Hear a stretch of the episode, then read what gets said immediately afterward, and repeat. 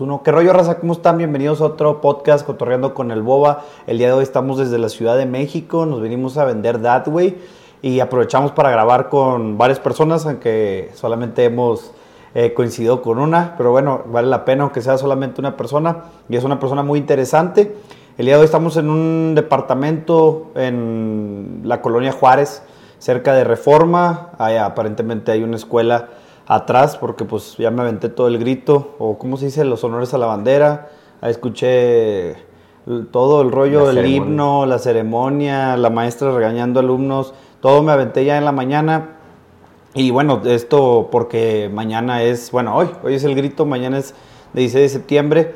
Y pues sí estamos aquí. El día de hoy está con nosotros Frank Ramos o Frank Hanuman que realmente también te quiero preguntar acerca de eso. Es un luchador, o bueno, boxeador, ¿cómo se le puede decir? Eh, profesional de Muay Thai, él pelea Muay Thai.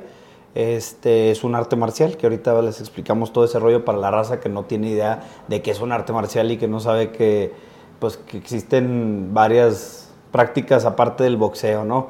Frank, ¿cómo estás? Buenas tardes. Pues un gusto estar aquí contigo, este. Pues la verdad es que estoy muy, muy contento, muy emocionado de, de estar en una plática contigo. Lo que sí es que, pues bueno, ya, me, ya la introducción ya la hiciste, entonces, pues soy Frank Ramos, eh, mi nickname de pelea es Hanuman, y bueno, soy peleador de Muay Thai. Eh, actualmente tengo ahí una pequeña pausa en peleas, estamos viendo a ver si regresábamos a pelear, pero pues está todavía en stand-by. Pero bueno, me dedico 100% a las artes marciales. Entonces, pues bueno, entrenador ahorita de peleadores, este, chicos que están algunos por, por hacer debut profesional, este, enseño en colegios, en una academia muy importante que se llama UFC Gym, tenemos a nuestro equipo de trabajo este, dando clases en estos gimnasios. Y bueno, pues yo también activo en ese, en ese ramo, ¿no? Entonces, pues bueno, todo el inmerso en el tema de las artes marciales. He peleado muy pocas veces artes marciales mixtas, que son el tipo de peleas que son en jaula, donde golpeas de pie y en el piso. Hice dos profesionales y también practicante del jiu-jitsu brasileño, una cinta azul, cuatro stripes. Y bueno, en el Muay Thai es como la parte pues, más fuerte, ¿no? La disciplina que por años ya llevo practicando desde los 16 y bueno, pues ya, ya llevamos un ratito en eso. Oye, Frank, este, ¿qué significa Hanuman? ¿De dónde viene tu apodo? Me dio mucha curiosidad, la mera verdad. Pues mira, fíjate que, que fue ese nickname salió por, por, varias cosas, pero en sí el, el, nombre de Hanuman le, dicen el hijo del viento. Es procedente de una literatura eh, de la India que se denomina el, Ramayana y hay una versión en Tailandia que se llama el Ramakien. Entonces es una literatura bastante, eh, pues bastante amplia y ahí hay un personaje que se llama Hanuman, que es el, el, monkey albino, ¿no? Pero pues no, no, no, no me puse por, lo albino, sino más bien porque este personaje ocupa varios elementos de, en la disciplina del Muay Thai, o sea, tiene como una conexión bastante eh, directa y muchos elementos de técnicas de Muay Thai se denominan con ese nombre, con Hanuman. Entonces este personaje en la literatura se mencionaba que brincaba o saltaba y hacía algunas técnicas sobre los oponentes. Entonces durante mucho tiempo cuando nosotros comenzamos con mi maestro en todo este tema de las artes marciales, en ocasiones hacíamos entrevistas o exhibiciones para medios, ¿no? Estuvimos por ahí en, en el Canal 4, en el Canal 2 de Televisa, en Al Extremo, en varios lugares haciendo exhibiciones. Entonces a quien le correspondía a veces hacer las maniobras aéreas, por lo ligerito en este caso, pues era yo, ¿no? Entonces... Como cuando van, estilo cuando van los luchadores al sabadazo y que se ponen a pelear con Alfredo Adame. Ándale, así, así, ese estilo. Y pues por lo ligerillo me, me mandaban a hacer las técnicas de Hanuman. Entonces, en el tema de, de, Hanuman, pues me tocaba hacer las maniobras aéreas, ¿no? Entonces siempre decían, oye, pues ¿quién va a ser Hanuman? Y no, pues Frank, ¿no? Entonces siempre salió de esa manera, entonces fue, pues Frank, pues, hace Hanuman, ¿no? Frank va a ser Hanuman. Va a ser... Y entonces ahí se empezó a dar como ese, ese tema. Y pues bueno, cuando en una pelea profesional que ya me, me piden mi nombre de, de, pelea, pues dijimos, pues Hanuman, ¿no? Entonces Hanuman es un personaje dentro de, del arte marcial del, del, Muay Thai o no tiene que ver. Sí tiene mucho que ver. Esta literatura que te denomino que se llama el Ramakien, tiene pues varias acciones, ¿no? Muy, muy inmersas con este personaje. Entonces dice que era un guardián del templo, una, un, este, un dios que, que, de hecho este, pues hacía muchas maniobras al, al, sistema Tai, ¿no? Porque pues tiene como esa referencia. Eh, y bueno, muchos elementos en el Muay Thai, hay dos ramas, ¿no? Ahorita lo que se conoce como el Muay Thai eh, deportivo, que es donde te pones el equipo, compites en ring, eh, donde todo va reglamentado, etcétera y hay una parte ancestral que es la predecesora a lo que hoy conocemos como deporte. ¿no? El Muay Thai es denominado el arte de las ocho extremidades, ¿no? porque ocupas los, los puños, los codos, las rodillas, las tibias a manera de armas. ¿no? Pero antiguamente, eh, hace miles de años, cuando el Muay Thai surge, pues surge como un arte de guerra, como la mayoría de las artes marciales. Entonces, en el sistema no solamente se ocupaban los ocho elementos que ya mencioné, sino también se, se utilizaba el elemento de la cabeza como arma, ¿no? también podías golpear con la cabeza. Y esto también se ocupaban armas, ¿no? Entonces era el Muay Thai antiguo.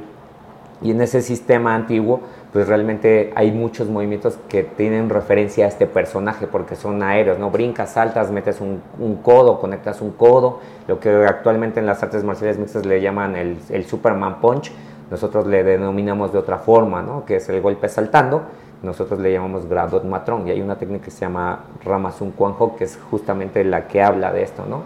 Entonces, bueno, tiene una, una, conexión bien directa el sistema tradicional con este personaje Hanuman, porque hay muchas técnicas que tienen ese nombre de Hanuman y algunas palabras adicionales que son los elementos que se están ocupando en la técnica, ¿no?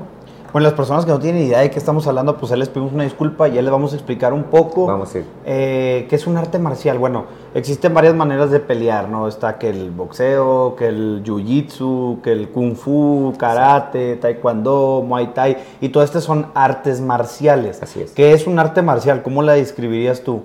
Pues mira, un arte marcial es una disciplina, es un medio en el que se te va a enseñar a utilizar tu cuerpo eh, lo, que nosotros logramos enseñando arte marcial, por ejemplo, a los niños es disciplina, respeto, o sea, los, valores los tratamos de, enaltecer, de, justificar que los niños aprendan a ser buenas personas y que sean personas que, aunque estén aprendiendo a defenderse, que también es inmerso, ¿no? Los valores y la defensa personal, que justamente se empleen de esa manera, ¿no? Que se empleen cuando sea necesario. Y la parte más importante que tiene como influencia un arte marcial es que va a proveer no solamente de valores al, practicante, sino también va a proveer de mucho respeto, de disciplina, de autoestima, eh, de ser una persona diligente, una persona propositiva. Y entonces eso tratamos de inculcarlo en, los menores y en los adultos también, tanto niñas y niños. es bien importante que, que hoy en día pues esto prevalezca, ¿no? Porque, bueno, la, la, sociedad está cambiando muchísimo y de repente los valores se están perdiendo bastante. Entonces nosotros mediante las artes marciales tratamos de proveer a niños que les falta la autoestima, que de repente tienen alguna figura faltante, ya sea paterna o materna en casa, y que de repente son niños muy cohibidos, muy tímidos, y justamente el arte marcial surge a apoyar este tipo de personalidades para poder rescatarlos y que sean personas seguras y que al momento de que tomen decisiones las hagan correctamente. Entonces, para mí justamente eso es el arte marcial.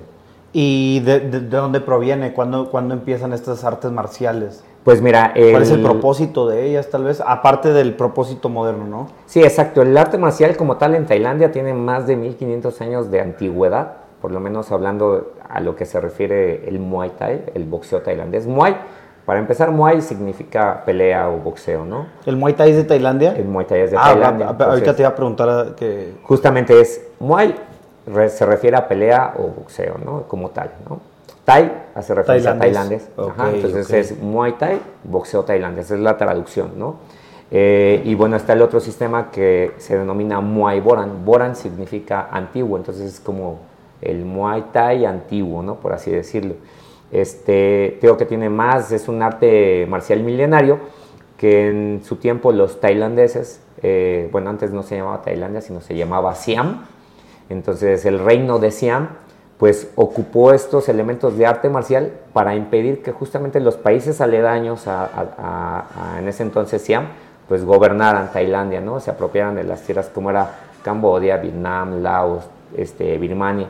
Entonces, justamente ese sistema ayudó a que, a que a darle pues el nombre incluso hasta el pueblo, ¿no? Porque Tai significa libre, ¿no? Entonces, eh, Tailandia significa la tierra de los libres. Entonces, el Muay o, la pelea o este arte marcial pues colaboró mucho justo para que eh, estas tierras no fueran conquistadas por los países vecinos, ¿no? Entonces, el Muay Thai tiene, es el deporte nacional de, de este país, de Tailandia, y bueno, es practicado como aquí el fútbol, ¿no? Entonces, es justamente parte de la historia que tiene lo que es el boxeo tailandés.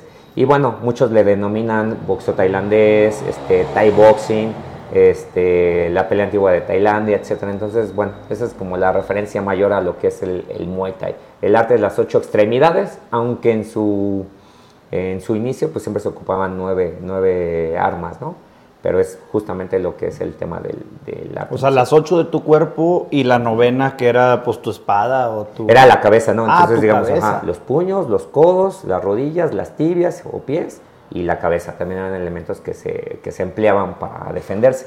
Justamente estos elementos eran ocupados cuando ellos quedaban desarmados, entonces cuando en la guerra ellos ocupaban las espadas o los bastones o la hoz, que eran elementos que, que el pueblo usaba de manera pues, regular, pues cuando se quedaban sin esas armas, cortantes o, armas largas, pues ocupaban pues, lo que tenían en, su propio cuerpo, pues eran elementos duros y lo empezaron a trabajar que pues también son letales, ¿no? O sea, hablamos de que un codazo... Pues bien, empleados, o más bien... Sí, un... Para quien no los sabe utilizar mal empleados, puedes matar a alguien, ¿verdad? No, no, no, sí, es un sistema bastante duro. Es una de, está considerado por varios... Eh, ¿cómo se llama? Pues varias, varias, varios estudios que se han hecho las artes marciales como dentro de las artes marciales más, más duras, más fuertes, ¿no? En el mundo. Este, el Muay Thai se ha ganado justamente ese lugar gracias a su rudeza, a su, a su manera de impactar, al daño que provoca. Sin embargo, aparte de ser un arte marcial muy duro, muy fuerte, también tiene su parte muy noble, ¿no? Entonces, este, pues es lo que tienen todas las artes marciales. Yo creo que eh, si alguna persona está interesada en practicarlo, pues cualquier arte marcial bien conducido va a tener este, bastantes referentes buenos a, su vida. Pero a mí, pues el Muay Thai es como que lo mío, ¿no? Es mi vida actualmente. Oye, por ejemplo, quería hacerte una pregunta de, acerca de ti, pero así como hay maestros buenos, puede haber maestros malos que te enseñen así como que, mire, acá así puedes matar. Y... Claro, sí, sí, sí. Justo es algo que nosotros tratamos de, de emplear, ¿no? Porque, bueno, hay, hay muchos pseudo maestros que de una u otra forma, pues, se distorsionan un poco la esencia real de las artes marciales. Eh, y actualmente, como en todos lados, eh, tenemos chicos que de repente llegan, entrenan un rato en nuestras academias y de repente se van y de repente ya los ves que están dando clases en otros lados y ya son los supermaestros y dices, uy, espérame tantito, ¿no? Porque pues acá ni siquiera a, profesional llegaste y pues ya ahora ya eres como el experto en las artes marciales. Algunos lo tratan de llevar pues, pues, como de la forma como deportiva y otros tanto pues no, ¿no? Entonces eso yo creo que es algo que las personas que vayan a querer practicar artes marciales pues primero sean, eh, pues se den a la tarea de investigar bien la academia, la escuela, la procedencia de los instructores y de ahí ya tomar una buena, pues una buena opción o que tomen su mejor opción porque sí, como en todo, pues tenemos los que pasan enfrente de la universidad y ya son licenciados, ¿no? Entonces esto también se da mucho, ¿no? Vemos chicos que de repente hace mucho tiempo, en, cuando yo entrenaba todavía, por ahí se volaron mi grado verde, ¿no? Entonces, este, eh, de, de repente nos enteramos que esta persona estaba dando clases, que era una persona que que entrenaba aeróbics y de repente ya la vieron en un gimnasio cerca de Aragón ahí dando clases, ¿no? Y decían, oye, es que trae un grado verde. Entonces, ah, cabrón, ah, pues era el, mío, el, mío, el mío que se me perdió porque de cuenta que estábamos ah, sentados. ¿te lo robaron? Sí, me lo volaron. Estábamos cambiándonos, dejé mi maleta a un costado con mis cosas y me fui a recoger otras o fui al baño y ya cuando regresé metí todo, pero ya no estaba el grado, yo ya no me acordaba. Hasta que ya busqué, saqué todo, pues ese grado ya no estaba, ¿no? Salió bien cabrón. Y resultó que está, lo tiene este cabrón, ¿no? Entonces, bueno, pues justamente esa fue la historia. Entonces, eso yo creo que las personas que estén interesadas en algún momento de entrenar artes marciales o en llevar a, sus hijos a entrenar, pues sepan y tengan un buen referente sobre la historia de la academia, sobre la historia del instructor y eso yo creo que les va a dar un buen referente para saber si, si se quedan o no. En México actualmente hay muy buenos maestros, este, el arte marcial está creciendo bastante en, el país y bueno, está, están haciendo cosas muy buenas, ¿no? La mayor parte de los maestros que yo conozco. Bueno, ya sabemos que bueno, en estos momentos las artes marciales no son utilizadas para matar ni nada de eso, pero en su momento pues sí, ¿verdad? Así es. Este, ¿Tú consideras que la capoeira pudiera llegar, es otra arte marcial para los que no saben, procedente de Brasil? Así es. Eh, que la capoeira pudiera ser más letal que el Muay Thai. No sé por qué alguna vez en, en, un, en un documental de Discovery vi que la patada más letal era una patada del capoeira porque agarraba un impulso, no sé qué, y no sé cuántos kilotons de fuerza se descargaban sobre la persona a la que estaban pateando, pero no estaban pateando una persona, estaban pateando un domi, ¿verdad? Ajá, claro. Pues mira, cada arte marcial, hay, como mencionabas en estos programas del Discovery o del History Channel, pues estuvieron como estudiando diferentes golpes de las artes marciales, ¿no? Entonces, sí recuerdo este que mencionas del capoeira, de hecho en redes sociales por ahí pueden encontrar a un tipo que se avienta una patada con como dos, tres kilos. Sí, alguna loquera. Pum. Este, y sí es muy bueno. Yo creo que ahí eh, el estilo uno va, tiene que haber uno con el practicante, ¿no? Este, dos, con las habilidades que éste tenga para desarrollar una técnica y que esa técnica sea letal. Pero yo creo que todas las artes marciales bien encaminadas y bien conducidas pueden ser bastante letales, ¿no? Este, va, va a definir mucho quién la esté haciendo, quién está desarrollando. Pero, por ejemplo, en, esos mismos programas también se estudió el golpe o el impacto de la rodilla del Muay Thai. Eh, eh, ponían como varios electrodos a un peleador de Muay Thai muy conocido en, Estados Unidos y midieron como la potencia del, del rodillazo del Muay Thai y lo comparaban con el impacto que tiene o que recibe una persona al, al chocar contra un automóvil y el pecho impactarse en el volante del, del mismo automóvil. o sea, a, una velocidad de 100 kilómetros por hora, creo que era el impacto que se estudió y era pues, exactamente el mismo impacto. O sea, la, la, imagínate la dimensión de potencia que tiene una rodilla, ¿no? Entonces, es bastante fuerte. Hay golpes, por ejemplo, del boxeo que también son muy, muy fuertes este, el Muay Thai pues tiene los codos, las rodillas. Yo te puedo decir que en peleas de, de Muay Thai he visto pues, cosas complicadas, ¿no? Este, pues he visto narices rotas, este, la órbita fracturada, ¿no? Este, varios chicos con dientes rotos, etcétera. Pero no es como para que la gente que esté escuchando esto diga, se asuste y diga que son gente muy violenta. porque de repente ocurre, ¿no? De repente, eh, no hace poquito me enteré, me, me preguntaban por qué arte marcial recomendarle a un niño y pues yo dije Muay Thai, ¿no? Entonces me, dice, me dicen las, las, personas que escucharon esto, este, me dicen, oye, pero es que dice el papá de mi hijo que, que el Muay Thai, pues no, que mejora el karate.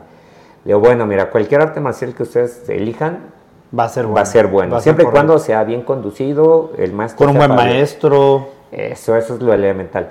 Sin embargo, yo te puedo decir, yo que he visto varias varias acciones, pues yo podría decir que es un poco más práctico que los chicos se defiendan con un golpe de puño. Que andar dando patadas locas acá. Sí, no, incluso hay, varias cosas que son bien elementales, porque el Muay Thai no solamente tiene la pelea de distancia, ¿no? O sea, para boxear y patear, sino cuando el agresor se te acerca demasiado, pues tienes los elementos de codos para recibirlo, ¿no? Tienes la posibilidad de abrazar, girar y meterle las rodillas. Entonces, tiene unos elementos bastante pues muy, muy buenos en cuanto a defensa personal se refiere.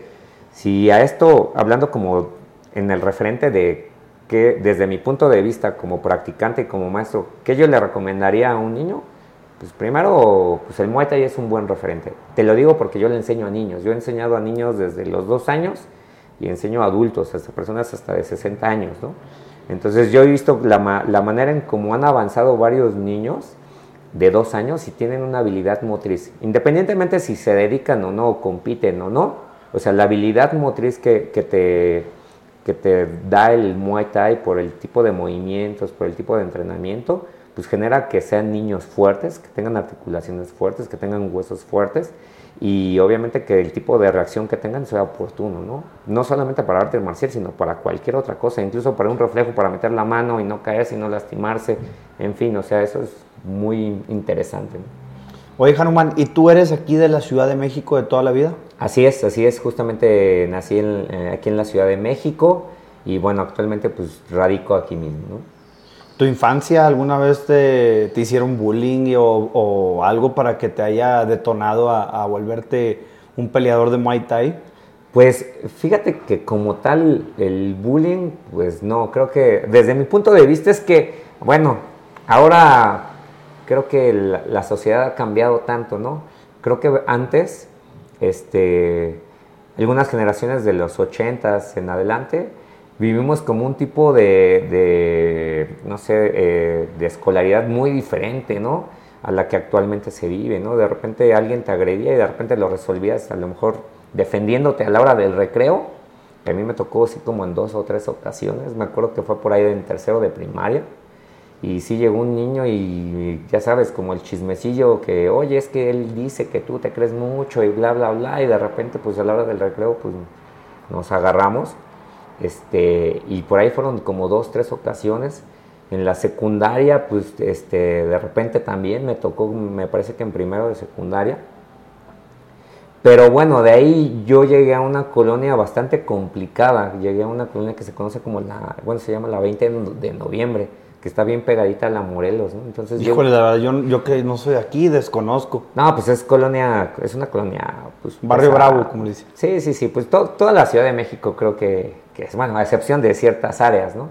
Pero llegó a esa colonia y los vecinos eran bien castrosos, ¿no? Eran ya chicos que ya se conocían de toda la vida, pues llega el nuevo a la cuadra y de repente pasaban y como que hacían la moca de que me iban a pegar y todo este asunto y pues yo tranquilo, ¿no? Siempre de perfil bajo, este, pero llegó un momento pues que ya no aguanté y me, tuve que defender y, y como que se fueron calmando las cosas. Eh, y de repente, pues bueno, mi, historia ahí, en, como en, la, en esa colonia, fue que de repente me empecé a juntar con unos amigos y empezamos a jugar basquetbol y todo. Y de repente llegaban los que ya tenían rato ahí jugando y nos la hacían emoción y todo este asunto. Pues de repente, pues también pleito por ahí, ¿no? Te estoy hablando más o menos como del 96, 97, cuando ocurrió eso, cuando yo me mudé a esa colonia a vivir. Y curiosamente pasaron como unos dos años, tres años y eran como siempre ese tipo de acciones este, y de repente conozco pues, el Muay Thai, ¿no? Entonces me enamoro del arte marcial, me dejo de juntar en la calle para estar jugando básquetbol y perdiendo el tiempo con los amigos y pues me clavo a los 3, 4 meses yo estaba entrenando para mi primera competencia, o sea, yo, creo que... ¿A qué edad fue esto? A los 16 años. A los 16. A los 16 años este, encuentro a mi maestro, quien es Gustavo Pérez, un super maestro en cuanto al arte marcial se refiere en cuanto al Muay Thai. Lo conozco, empiezo a entrenar con él y a los 3, 4 meses de empezar el entrenamiento, yo creo que algo vio en mí y dijo, pues oye, ¿qué onda? ¿Quieres competir en Veracruz? Va a haber un torneo, bla, bla, bla. Y pues va, que me aviento y pues ya de ahí para adelante, ya no lo, ya no lo solté. Pero justamente yo llego aquí al, tema de las artes marciales porque mi hermano en su momento practicaba lucha libre, siempre fue como bien inquieto en ese tema. Entonces un día él le gustaba mucho la, la, lucha libre, ¿no? Entonces era bien fanático de la lucha libre, entonces yo, yo pues como con él seguía como el ejemplo, ¿no? Entonces sucede que un día conoce a un, a un luchador que era sacerdote, no sé si lo conozcas, es Fray Tormenta. Ah, sí, sí, es famoso Fray Tormenta. Ándale, está aquí en, Teotihuacán, por ahí, por esa zona. Entonces resulta que estuvo bien insistente con mi mamá de, oye, vamos a regalarle ropa que no ocupamos, bla. ¿Y sigue siendo luchador? Todavía, ah. todavía hasta el momento, por lo que yo sé, todavía vive. ¿Y Fray también? Creo que sí, sí es sacerdote igual. Y bueno, el chiste es que llegamos al orfanato de él, este, le regalamos la ropa, estuvimos ahí un día con él, un sábado, justamente, y ahí nos suben por primera vez a un ring. Ahí es la primera vez que yo me subo a un ring de lucha libre, o un ring como tal, ¿no? un cuadrilátero, pues. Un cuadrilátero, exactamente. Y, llego y pues empezamos a practicar lucha libre con, con los chavitos del orfanato. Y pues nada, me acuerdo que se me dieron una arrastrada luchando, ¿no? y ya pasó. ¿A poco todos los huerquillos sabían? Pues todos los entrenan, o sea, porque tienen el orfanato ahí y a todos los chavitos pues los ponen a entrenar lucha libre. Según, hasta donde tengo historia, yo creo alguien que, que, sepa bien como del tema de, de lucha libre, pues dicen que de ahí salió el famosísimo luchador. Nacho Libre. ah, el místico, nació ahí, del, salió del orfanato. Así es, el místico, hasta donde yo tengo entendido, salió de ahí, del orfanato de, de Fray Tormenta. Entonces, bueno, de ahí mi hermano conoce a Blue Demon, eh, puso su gimnasio ahí en la Moctezuma, a Blue Demon, el papá, el manotas. Y de ahí de repente yo iba ahí de chismoso y me le pegaba y todo. Entonces él empezó con ese tema de, hacer como este tipo de, de contacto físico, deportes de combate, exacto. Combate. Y ya después llega a otra academia ahí por galerías, empieza a entrenar kickboxing y le digo, oye, ¿qué onda? Pues yo también quiero, ves que aquí los de la calle son medios pesados y todo eso. Dice, oye, ¿qué crees que en una revista salió un reportaje de Muay Thai y por eso creo que ahí sí entrenan chavitos y todo este asunto? Investigamos, llegamos a la colonia de Aragón, ahí en la 606, y ahí conocí al maestro Gustavo, que fue con el que yo inicié pues, todo el tema de las artes marciales, pero fue justamente por la labor de, mi hermano, ¿no? el mediano. Entonces ahí fue donde yo llegué a las artes marciales. Bueno, y voy, a decir algo controversial, pero yo, yo sé, yo soy un poquito más de tu generación que la de las nuevas. Y sí, pues como que ahora se oye mucho que el bullying y que el bullying y que el bullying. Y no que no exista, este, siempre ha existido, eh, lo, dices tú, a mí también me atacaron. Pero yo creo que el hecho de que, ya sé que dicen que la violencia no resuelve nada, pero creo que cuando tú eres niño vives la ley de la jungla en, el preescolar, en la primaria, ahí no hay autoridad, los, los, maestros no se pueden meter, no pueden hacer nada. Yo creo que ahí los niños están solos y yo me acuerdo muy bien que los consejos que me da mi papá era sácales el dedo, dile chinga a tu madre, golpéalos. Y bueno, yo creo que esos consejos, en lugar de abrazarme y, ay, pobrecito mi niño, esos consejos fue, güey, ni mi papá ni me va a ayudar, pues no queda más que otra más que agarrármelos, ¿verdad? Eh, meterme a clases de box o partirle la madre después de recreo o que me la partan, pero, pero estás, no que estés solo, sino que tu papá no puede hacer nada, no le puede pegar a un niño. Y el maestro no va a hacer nada, no van a correr al niño, nadie va a hacer nada. Mamás que se quejan de que sus niños le están haciendo bullying. Y yo espero que nunca me toque tener hijos y, que esa situación la tenga que vivir porque me supongo que no es una situación bonita. Pero más que echar la culpa a los maestros y a los demás, yo creo que tienen que, que enseñarle a su niño a defenderse porque están ellos solos. No hay adulto que se pueda meter entre dos niños. Entonces sí pues sí consideraría que un arte marcial puede, a lo mejor no la violencia, sino la disciplina, la seguridad, todo lo que nos comentabas sí puede resolver este pues cosas, ¿no? Justamente lo, que mencionabas, este, pues es bien importante. Antes creo que era muy, muy diferente el tipo de bullying, ¿no? Porque venía un niño, te le hacía de emoción y de repente pues ya pues partía de ti si te defendías ahí o le decías o no pero pues bueno, actualmente el tipo de bullying que hoy en día se está dando en secundarias, primarias, este, todo este asunto preparatorio, todo en el ámbito escolar, ahora es bien diferente porque ahora se meten con la imagen de una persona y la suben a redes sociales. Ah, ok, bueno, ese, el ciberbullying ya es otro rollo, ¿verdad? Choncho, ¿no? Eh, o te amenazan o te amedrentan. Antes el tipo de bullying era bien directo. Bueno, y también hay que llegar que ya navajazos y que te voy a matar ah, con una pistola, eso ya no es bullying, ¿verdad? Son ah, amenazas de muerte, están penadas y son delitos. Sí, no, no, eso es bien complicado, pero sí era bien diferente. Antes se agarraba y alguien te... De hecho, sí, yo me acuerdo, igual tal vez te tocó a ti también de que alguien llegaba y, ¿qué onda? Me caes mal y pum, te, te crees mucho, eso que dijiste tú de que te crees mucho. Sí, oye, es que dicen que te crees mucho, no, pues no, y tómala, ¿no? Y espérame, te, te, agarrabas, te dabas acá en la torre con el otro y se calmaba todo, hasta después era ya tu ya eran hasta amigos y todo el rollo. Ya era tu compa, ya salían y hasta jugaban juntos en el recreo, etcétera, ha sido bien diferente. Pero ahora, eh, yo, yo, yo ahora como maestro eh, en escuelas, como maestro en diferentes tipos de, grados escolares, yo te puedo decir que, hay muchos temas que de una u otra manera hacen a un niño vulnerable, ¿no? Ya no físicamente, sino emocionalmente. emocionalmente, este, intelectualmente, la personalidad del chico es muy diferente. Ahora tenemos que, pues, desafortunadamente, pues, los, los matrimonios no llegan a funcionar este, o que los papás son muy jóvenes, o lo contrario, que los papás son muy grandes, ¿no? Entonces, cuando los papás son muy, muy grandes, que son por arriba de los 45, 50 años. Como que, no entienden. Fíjate que no es tanto ese, ese, tema, sino que ya no conviven tanto con el niño, entonces se ah. vuelven niños más, más sedentarios. Obviamente, entre más sedentario sea el niño, pues más llenito va a ser, no va a tener una motricidad buena porque no va a jugar con los papás al fútbol, al parque, etcétera. Entonces son niños que de repente están más con el dispositivo. Entonces eso pues los hace niños más introvertidos. Entonces por ahí es una, ¿no? Otra, cuando la figura paterna pues no está presente y cuando de una u otra forma los niños son un poco más cobijados por la abuelita y las tías, etcétera, pues también por ahí hay un foco de atención importante porque empiezan a ser un poco más retraídos. Entonces, creo que por ahí parte, ¿no? Pero bueno. Sí, bueno, porque yo sí tenía papá que me decía partes de la madre. Sí, no, y la figura paterna al final de cuentas es importante. Ya sea que, que estuviera contigo, aunque sea en las noches para cenar, porque andaba en la chamba, pero existía, ¿no? Pero hay veces que, no, que hay niños que no la tienen, ¿no? Entonces, o que ni está ni papá ni mamá y conviven con abuelitas y con tías, o los hermanos mayores son los que los cuidan. Y eso cuando tienen hermanos, ¿no? Entonces eso sí ha orillado a que la personalidad de algunos chicos sea muy introvertida, sean muy inseguros.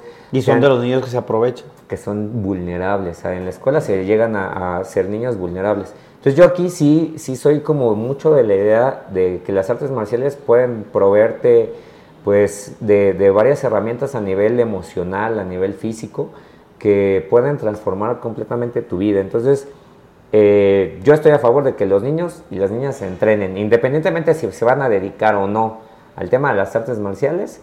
Este, yo, yo sí soy de que ahora, hoy en día, pues se deben de aprenderse a defender. Bueno, y pues ya ves que vivimos esta situación lamentable de la violencia hacia la, hacia la mujer.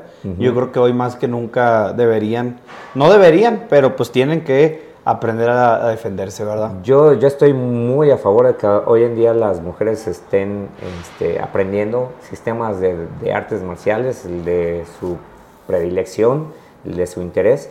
Pero te voy a platicar algo así muy, muy rápido. Fíjate que hace muchos años yo daba clases por allá por, bueno, hacia el sur de la ciudad, ahí por, por, este, por Fuentes Brotantes, que es adelante de Plaza Cuicuilco, aquí en, el sur de la ciudad. La verdad es, es como en la salida hacia, chino. La, salida hacia Cuernavaca, ¿no? Ok, ok.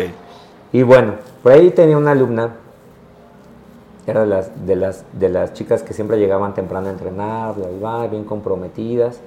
Eh, y bueno, resulta que yo estuve entrenando ahí en ese gimnasio, te puedo decir que fue por alrededor de unos tres años por ahí más, más o menos. Y esta chica siempre estuvo entrenando conmigo. En algunas ocasiones, pues cuando ya entrenábamos el tema de Muay Thai, pues ya lo veíamos, ya veíamos que sean cosas como que, como que buenas, avanzadonas. Y de repente, cuando yo empiezo a hacer el tema de artes marciales mixtas para las peleas que tuve en, en aquel entonces, este, pues vi varias cosas o varias, varios movimientos que pueden ser buenos para que una persona, hombre o mujer, se defienda, pero más para una mujer, ¿no? Entonces les enseñé algunos temas, ¿no? Cómo defender con, con, las piernas cuando estás en el piso, cómo levantarte apropiadamente para que no te lastimen la cara, eh, en fin, varios puntos importantes. Entonces, bueno. Bueno, ojo, estamos hablando sin armas, ¿verdad? Sin, sin, pistola, Sin, sin navaja. Ya si es arma y pistola y pues yo la verdad es que yo creo que ya es otro rollo, ¿no? Es otro rollo, justamente. Y bueno, Dejo de dar clases ahí en este lugar, mandamos a uno de los instructores menores, de los instructores que son alumnos de, mis alumnos, y bueno, sucede que dejo de ver a estos chicos que yo le enseñaba ya. De, pronto recibo una llamada, eh, justo estaba saliendo del colegio de dar clases, recibo una llamada y era esta chica. Hola, ¿cómo estás, profe? Bien, ¿qué onda? ¿Cómo estás? Este, hace mucho que no sabía de ti. No, pues qué bueno, mira, es que llamo para agradecerte, ¿no? le digo, así, pero, pero ¿cómo? Dime. Dice, no, es que, y casi rompí en llanto la chica en la llamada telefónica. Yo, pues a ver, este, pues dime, ¿qué onda, no? ¿Que estás bien? ¿Qué pasó? Dice, no, profe, es que estoy, este, pues estoy consternada, ¿no? Porque fíjate que el fin de semana pasado salí con unos amigos de fiesta este, yo iba bien, yo iba entera, no tomé eh, nada, pero vi a mis amigos pues, ya como enfiestados, ¿no? De repente se van al baño y llegan exageradamente cambiados. Y yo me quiero ir ellos no me dejaban salir del lugar donde estábamos y, y pues se aferran a, a, regresarme a mi casa. ¿Y los madrió todos? No, de regreso a casa, el amigo se... Entre comillas. Eh, iba el primo y el amigo, se bajan del auto, ella va atrás y el otro se baja los pantalones y le intenta pues, violar, intenta abusar de ella sexualmente. Entonces dices que en ese momento, ella me narra en la llamada, dice es que en ese momento yo me acordé de ti. O sea, te viniste a mi mente y, y, de una u otra manera regresaron a mí como las cosas que nos enseñabas. Entonces con los pies empecé a mantener la distancia, lo empecé a patear, a patear, a patear, hasta que lo saqué del carro, me bajé del carro, le metí unas patadas y me salí. Dice, te llamo para agradecerte lo que tú hiciste por mí, porque esto que tú hiciste, lo que nos enseñabas, el que estuvieras en las clases siempre pendiente de nosotros, a pesar de que fuera tu trabajo, o sea, nos diste más de lo que regularmente un maestro regular da. Dice, y eso que tú me enseñaste, pues me salvó de hoy en día ser una víctima de, de un abuso sexual. O sea, estuve en la rayita. Entonces yo me quedé así como que, como impactado. O sea, me dio gusto la, la, que lo resolvió y que no se consumó eso, pero me dio un coraje, no sabes, casi choncho. Porque aparte la persona que intentó abusar de ella no era el extraño, no era el que venía de lejos, el que venía con capucha y todo, era un amigo, ¿no? Entonces, de repente no sabemos que la, la violencia o, los, las probabilidades de, de, de, sufrir algo, pues de repente vienen de gente muy cercana, que de repente ni por aquí te pasa, ¿no? Entonces yo creo que esto, hoy en día lo narro cuando doy talleres de defensa personal, justamente para crear conciencia en las chicas, que hoy en día es bien importante que ellas aprendan a defenderse y que practiquen un arte marcial porque, pues bueno, como bien mencionabas, la, la violencia en contra de las mujeres está aumentando en forma exorbitante. Entonces, si las chicas no saben defenderse o no saben por lo menos alguna maniobra de defensa, pues estamos complicados, ¿no? Entonces, yo creo que es un punto bien importante a, a, favor de las artes marciales, porque sí es bien importante que las mujeres, pero desde, que empiecen desde niños, niños, niñas, empiecen a entrenar, porque sí es importante esto, ¿no? Y bueno, ya dejando un, atrás un poco los temas sensibles y los temas claro. fuertes, este, ¿cuándo debutas tú como profesional? Pues como profesional te voy a platicar rápido del debut amateur, porque ese fue bien, bien impactante. Eh, te mencionaba que, que, a los tres meses de haber empezado a entrenar, mi maestro vio algo en mí y me invita, ¿no? Dice, vamos a, ver, a pelear en Jalapa, a ver un equipo y bla, bla, bla. Entonces dije, bueno, dale, va. Cuando yo llego al lugar este donde se iba a pelear, pues yo siempre me quedé con la imagen de que, que va a ser algo así como estilo Cobra Kai, ¿no? Un área así como de cara. Un doyo. Así, un, sí, un mata así grandísimo y así, ¿no? Y no, o sea, llegó la prensa de allá de Jalapa, llegó el periódico, el periódico Jalapa, a entrevistarnos y era la pesa y subirte a la báscula y todo así como peleas de box, ¿no? Entonces dije, ay, la madre, ¿qué estoy haciendo acá, no? Bueno, pasa ¿Dónde van a ser las peleas? Bueno, para los que no saben, amateur es antes de ser profesional, de es ser como el no profesional, ¿verdad? Exactamente, este, cuando vas con protecciones, ¿no? Traes protección que es el casco y, y, En teoría, guantes, coderas, espinilleras, ¿no? Para practicantes de Muay Thai. Actualmente el Muay Thai amateur es careta, guantes, coderas, espinilleras. Ok. ¿no? Y en ocasiones, pues el peto. Ese es el amateur, ¿no? Perdón por interrumpirte, pero hay gente que no, sí, sí, no sí, sabe no. qué es amateur. Está, está, bueno detallarlo. Y bueno, entonces cuando vamos a eso, dicen va a ser en la arena Jalapa. Llegamos a la arena Jalapa el día de la pelea. Entro a la arena Jalapa y acá está el vestidor para la esquina azul. Y entramos al vestidor, que era una arena que se ocupaba para la lucha libre, para peleas de box. En ese momento pues, se iba a ocupar para peleas de Muay Thai.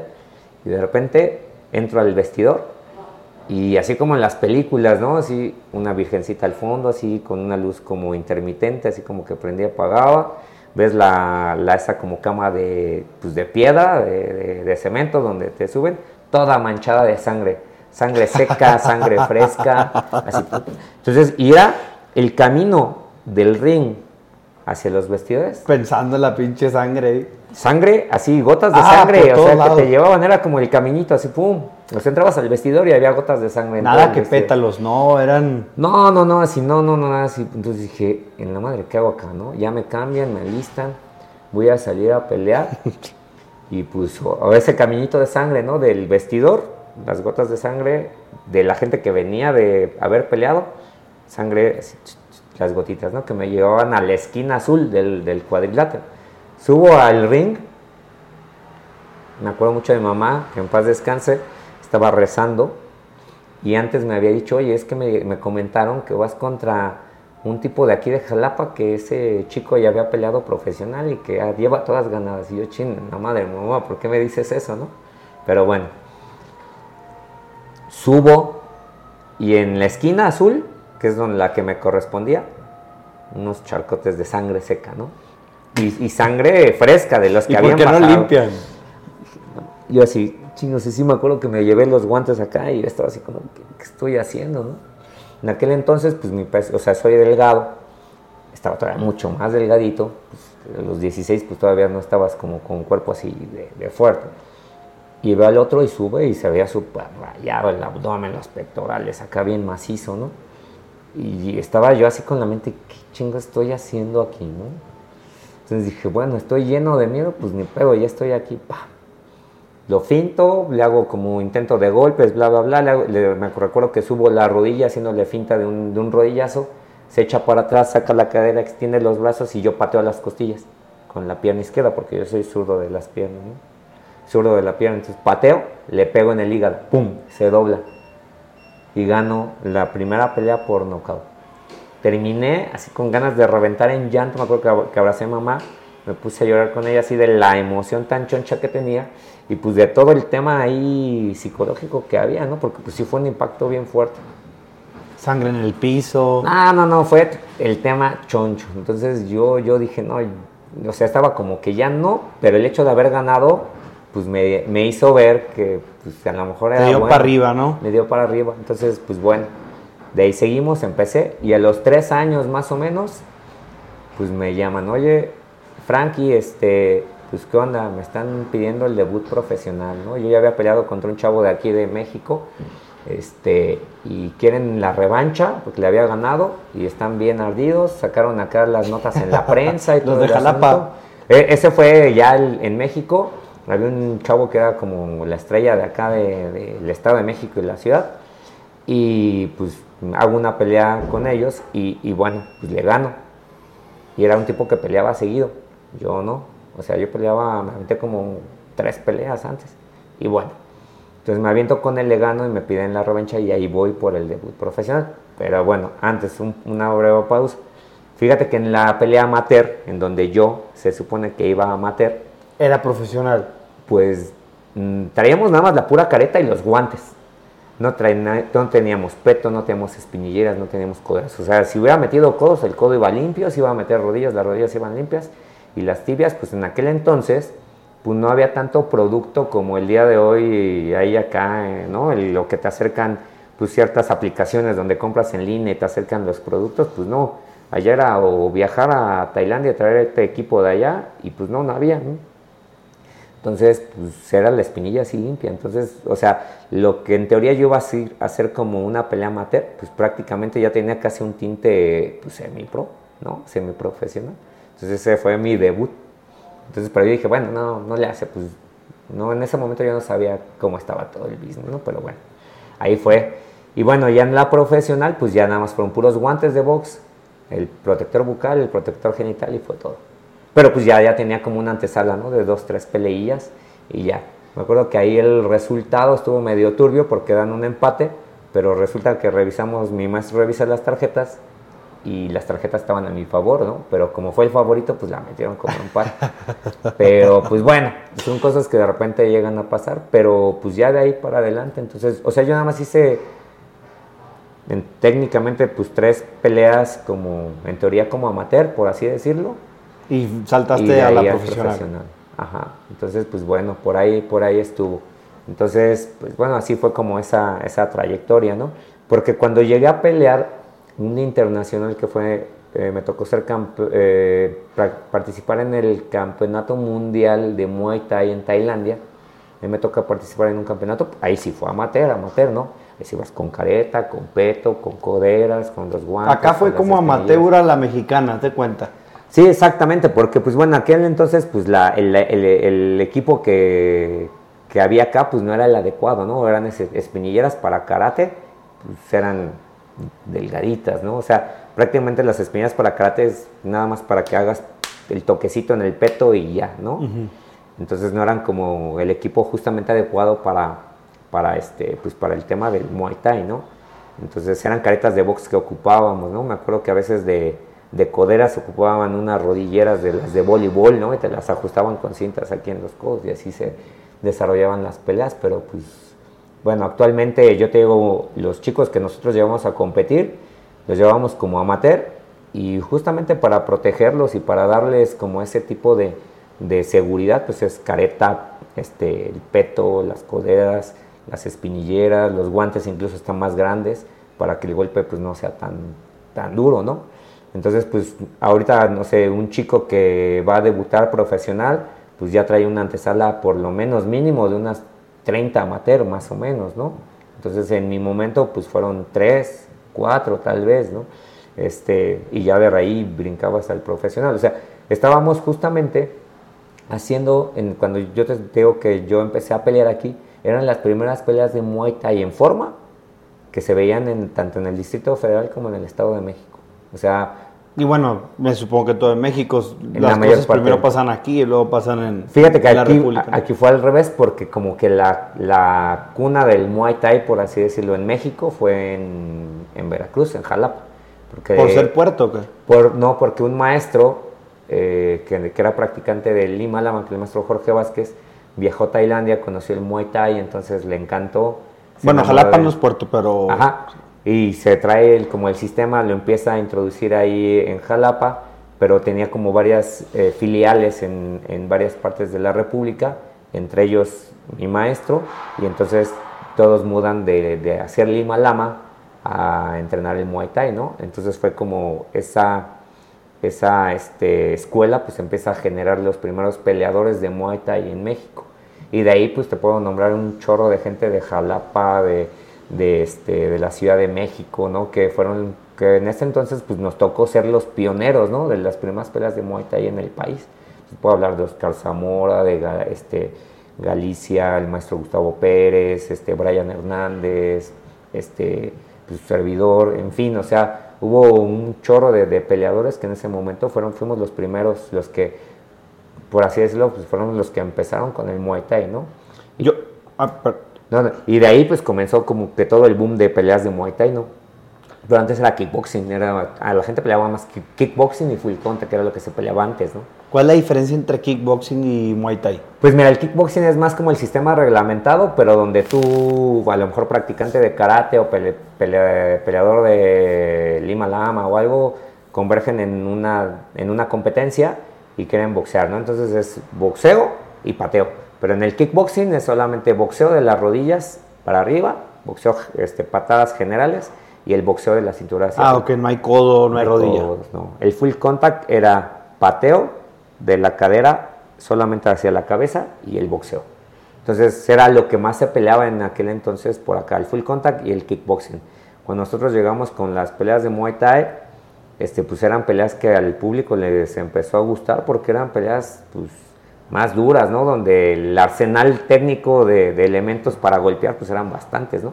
Entonces al público le empezó como a llamar mucho la atención eso, y pues de ahí el, el Muay Thai pues empezó a tener un auge bastante importante. Yo te estoy hablando del 96 más o menos, que empezaron las primeras peleas de Muay Thai, 96, 97, que empezamos las primeras peleas aquí en la, en la Ciudad de México. Yo, yo tengo otra pregunta, a veces veo que pelean en un ring, en un cuadrilátero, y a veces veo que pelean en, en, una jaula, ¿no? Pero según yo, desde mi perspectiva, están peleando Muay Thai, no artes marciales mixtas en, en, el... En la jaula. En la jaula. ¿Por qué? ¿A qué se debe o, o, o si son artes marciales mixtas, solamente no están en el piso? No, fíjate que hubo, hay una, una modalidad, y esto también tuve la oportunidad de que pasara con nosotros. Hace muchos, hace algunos años, te estoy hablando por ahí del 2009, 2010, surge una empresa aquí en México. No, estoy seguro si también en, otros lugares del mundo se llevó a cabo, pero por lo menos hablo de lo que sucedió aquí en México. Se empezó a dar una liga de artes marciales que se llamaba Extreme Combat, la cual presidía Ari Ginsburg. Y en esa liga convergían dos disciplinas, la de artes marciales mixtas, la de MMA, que era peleas de pie y en el piso y todo este asunto, y las peleas de Muay Thai. Entonces a este, este promotor dice, bueno, a mí me gustan las MMA porque está como subiendo el auge de, de esta práctica, pero pues a le enamoró un poquito más el tema del Muay Thai porque era practicante de Muay Thai. Entonces hace una promotora, genera su promotora, y hace una pelea de MMA, una de Muay Thai, una de MMA, una de Muay Thai, una pelea en la ah, misma función. En la misma función. Y por eso utilizaban. Y utilizábamos la jaula, porque era pues para el MMA, el MMA en ring era pues complicado, porque de repente se salían. Chocan con, no, con las cuerdas, sí, pues sí. Entonces estaba complejo y entonces se empiezan a generar, por lo menos aquí en el país, las primeras peleas así en ese estilo, ¿no? Yo recuerdo que hace mucho tiempo, tanto en, en algunas partes del mundo como en el mismo México, muchos maestros decían que, era pues, algo muy complicado eh, pelear Muay Thai en jaula, que era algo que iba contra la tradición del sistema, ¿no? Pero después de ahí empezamos a ver que en, en varios lugares del mundo empezaron a, a, generar eso, porque a final de cuentas, como promotor, dices, bueno, tengo una jaula, y tengo dos posibilidades de, de, de, atractivo. No, ya huevo se le tiene que ocurrir un mexicano, ¿no? bueno, yo, pues, yo te digo, yo lo vi aquí, aquí, y después A lo mejor allá también se les ocurrió, no se lo copiaron. No, yo no lo vi, yo no lo vi en ningún otro lado y, ya las redes sociales ya empezaban como a, a fluir bastante, ¿no? Entonces eh, utilizaron como un mismo escenario, que era la jaula, para tener dos tipos de pelea, ¿no? Entonces se empezó a ver en Europa, este, y después ya en Tailandia se empezó a dar este tipo de Muay Thai en jaula. Y después lo que hicieron, porque el Muay Thai que, yo hice aquí en esta liga, en el Extreme Combat, lo hicimos con guantes, con guantes de, pues para Muay Thai o guantes de boxeo. Entonces, que eran los guantes de, a mí todavía me tocó pelear con guantes de 8 onzas, ¿no? Entonces, este, pero pues se daba la pelea con Muay Thai. Los guantes para MMA, pues era el guante abierto para poder manipular. Y así era. Y ya después de un tiempo, actualmente, desde hace unos 5 años, 6 años a la fecha, se empezaron a dar las peleas de Muay Thai, pero con el guante de 4 onzas, o sea, con el guante más chiquito que ocupan para las artes marciales mixtas. Y entonces ahora se le denomina como el Muay Thai extremo, ¿no? El Muay Thai extremo, pues, o sea, si de por sí el Muay Thai es extremo, pues con bájale la protección en, el puño. No, pues, pues ya se te hace... Un cortadero bruto. Sí, knockouts, pues peleas ya más, más un poco más tocadas para los peleadores, donde ya salen más cortes, donde pues ya salen más lastimados de la cara y todo esto, pero pues también al público le está gustando, ¿no? Entonces, y hay peleadores que también les gusta, porque en Tailandia, hace también algunos años, empezó a dar la modalidad de cuerdas. Hace muchos años, y regresamos como al tema del Muay Thai tradicional, el Muay Thai no se hacía como con guantes, ¿no? Entonces, no existían entonces se ocupaban unas curas. Yo no sé si llegaste a ver la película de Contacto Sangriento. No, eso sí, no. Ah, pues ahí échense una, un vistazo a esas peleas Contacto Sangriento. de Van Damme. Y sale ahí una donde se ponen unas cuerdas y las ponen como en resina y luego en vidrio y todo eso. Bueno, eso se hacía antes en Tailandia. Nada más que se metían en resina y las ponían en arena. Y entonces así peleaban. Entonces era, pues peleas para dejar de combate al, al oponente y lastimarlo, ¿no? Entonces, hace algunos años también en Tailandia se empezaron a dar las, el, tema de peleas en ring, pero con las cuerdas un poquito más acolchonadas y con protecciones debajo de las cuerdas para proteger más la mano del peleador, pues empezaron a dar ese tipo de cosas. Yo creo que por ahí fue como un mix de, de, ese, de rescatar como esa parte tradicional, bajarle el volumen de protección al guante y por eso se empezó a llevar a cabo este tipo de, de disciplina, ¿no? que es como el Muay Thai extremo, que es con el guante de 4 onzas pero es Muay Thai. Ajá, justamente contestando a la pregunta, es Muay Thai. Bueno, y, no es por demeritar, y la verdad es que perdóname, perdón mi ignorancia, pero ¿quién lleva tu récord profesional? ¿Qué, liga o qué, cómo se les dice? como ya ves, ¿qué, empresa? ¿Quiénes son los que llevan tu récord profesional o, quién lo avala? Mira, fíjate que, bueno, hace ya algunos años este, se empezó a hacer un ranqueo. Antes el ranqueo estaba pues un poco extraño, ¿no? Porque bueno, antes las promotoras, había diferentes promotoras en el país, poquitas, y por ejemplo veían que ibas peleando y que habías ido a Jalapa y que ganabas y que después estabas en Vallarta y ganabas, etcétera. Decían, bueno, ellos son los, los dos mejores y bueno, les toca disputar el cinturón del CMB, ¿no? Entonces, a mí me tocó disputarlo, desafortunadamente pues no lo pude conquistar, tuvieron peleadores bien fuertes, este, y bueno, pues, así fue como, como los mejores en aquel entonces, porque eran también pocos peleadores, no había tantos practicantes como hoy en día, pues se llegaron a, soltar los primeros cinturones del, Consejo Mundial de Boxeo en el área de Muay Thai, porque ahora el CMB, que es la, el Consejo Mundial de Boxeo, eh, o el World Boxing Council, tiene el respaldo de Tailandia para avalar a los campeones en las diferentes divisiones, ¿no? Entonces ahora el WBC es quien es el, es el encargado para hacer el ranqueo de los profesionales. Ahorita estamos hablando como del tema profesional. Entonces él ya, ya actualmente se lleva un ranking y por ejemplo vas peleando, te van viendo, ok, entonces ya el WBC te empieza a tomar en cuenta, empiezan a llevar ya el ranking y ya empiezas a tener como tu, tu escalafón en, en, el ranking y ya eh, obviamente pues los primeros lugares, los mejores peleadores son los que disputan eh, los cinturones del, pues como los verde oro de boxeo, como esos, pero en el área de Muay Thai. Ah, no sabía, eso es. Eso, pues ahorita, de hecho, llevamos a unos chicos a pelear allá en Monterrey, este, y bueno, allá en Monterrey pues está, está la, la, comisión del Consejo Mundial, que es la que está avalando pues los, los cinturones, y ahora ya hay como un representante en diferentes estados de la República del CMB, pero creo que ahorita el más importante está ahí en Monterrey. Pero si es el CMB, ahorita es el que se encarga del ranking en cuanto a, al Muay Thai profesional se refiere. Hay otras ligas que actualmente te están rankeando en su propia liga y que de ahí, por ejemplo, pueden disputar el campeonato de, la, de tal promotora o de X promotora, ¿no? Este, y bueno, por ejemplo, el récord es el que lleves con esa liga o tu récord que El récord es con la con ambas, ¿no? O sea, si tú peleaste con la liga X y después vas con la Y, o sea, tu récord se te suma X y Y. Ah, exactamente, ¿no? Este, y ya lo vas ya lo vas armando. Y también actualmente ya el Muay Thai es un deporte federado. Entonces, a lo cual ya hay un de hecho hace un año se dio luz verde para que el Muay Thai entre como deporte de exhibición a las Olimpiadas. Entonces, podríamos en un futuro ya más cercano mandar peleadores, olímpicos. peleadores olímpicos, ¿no?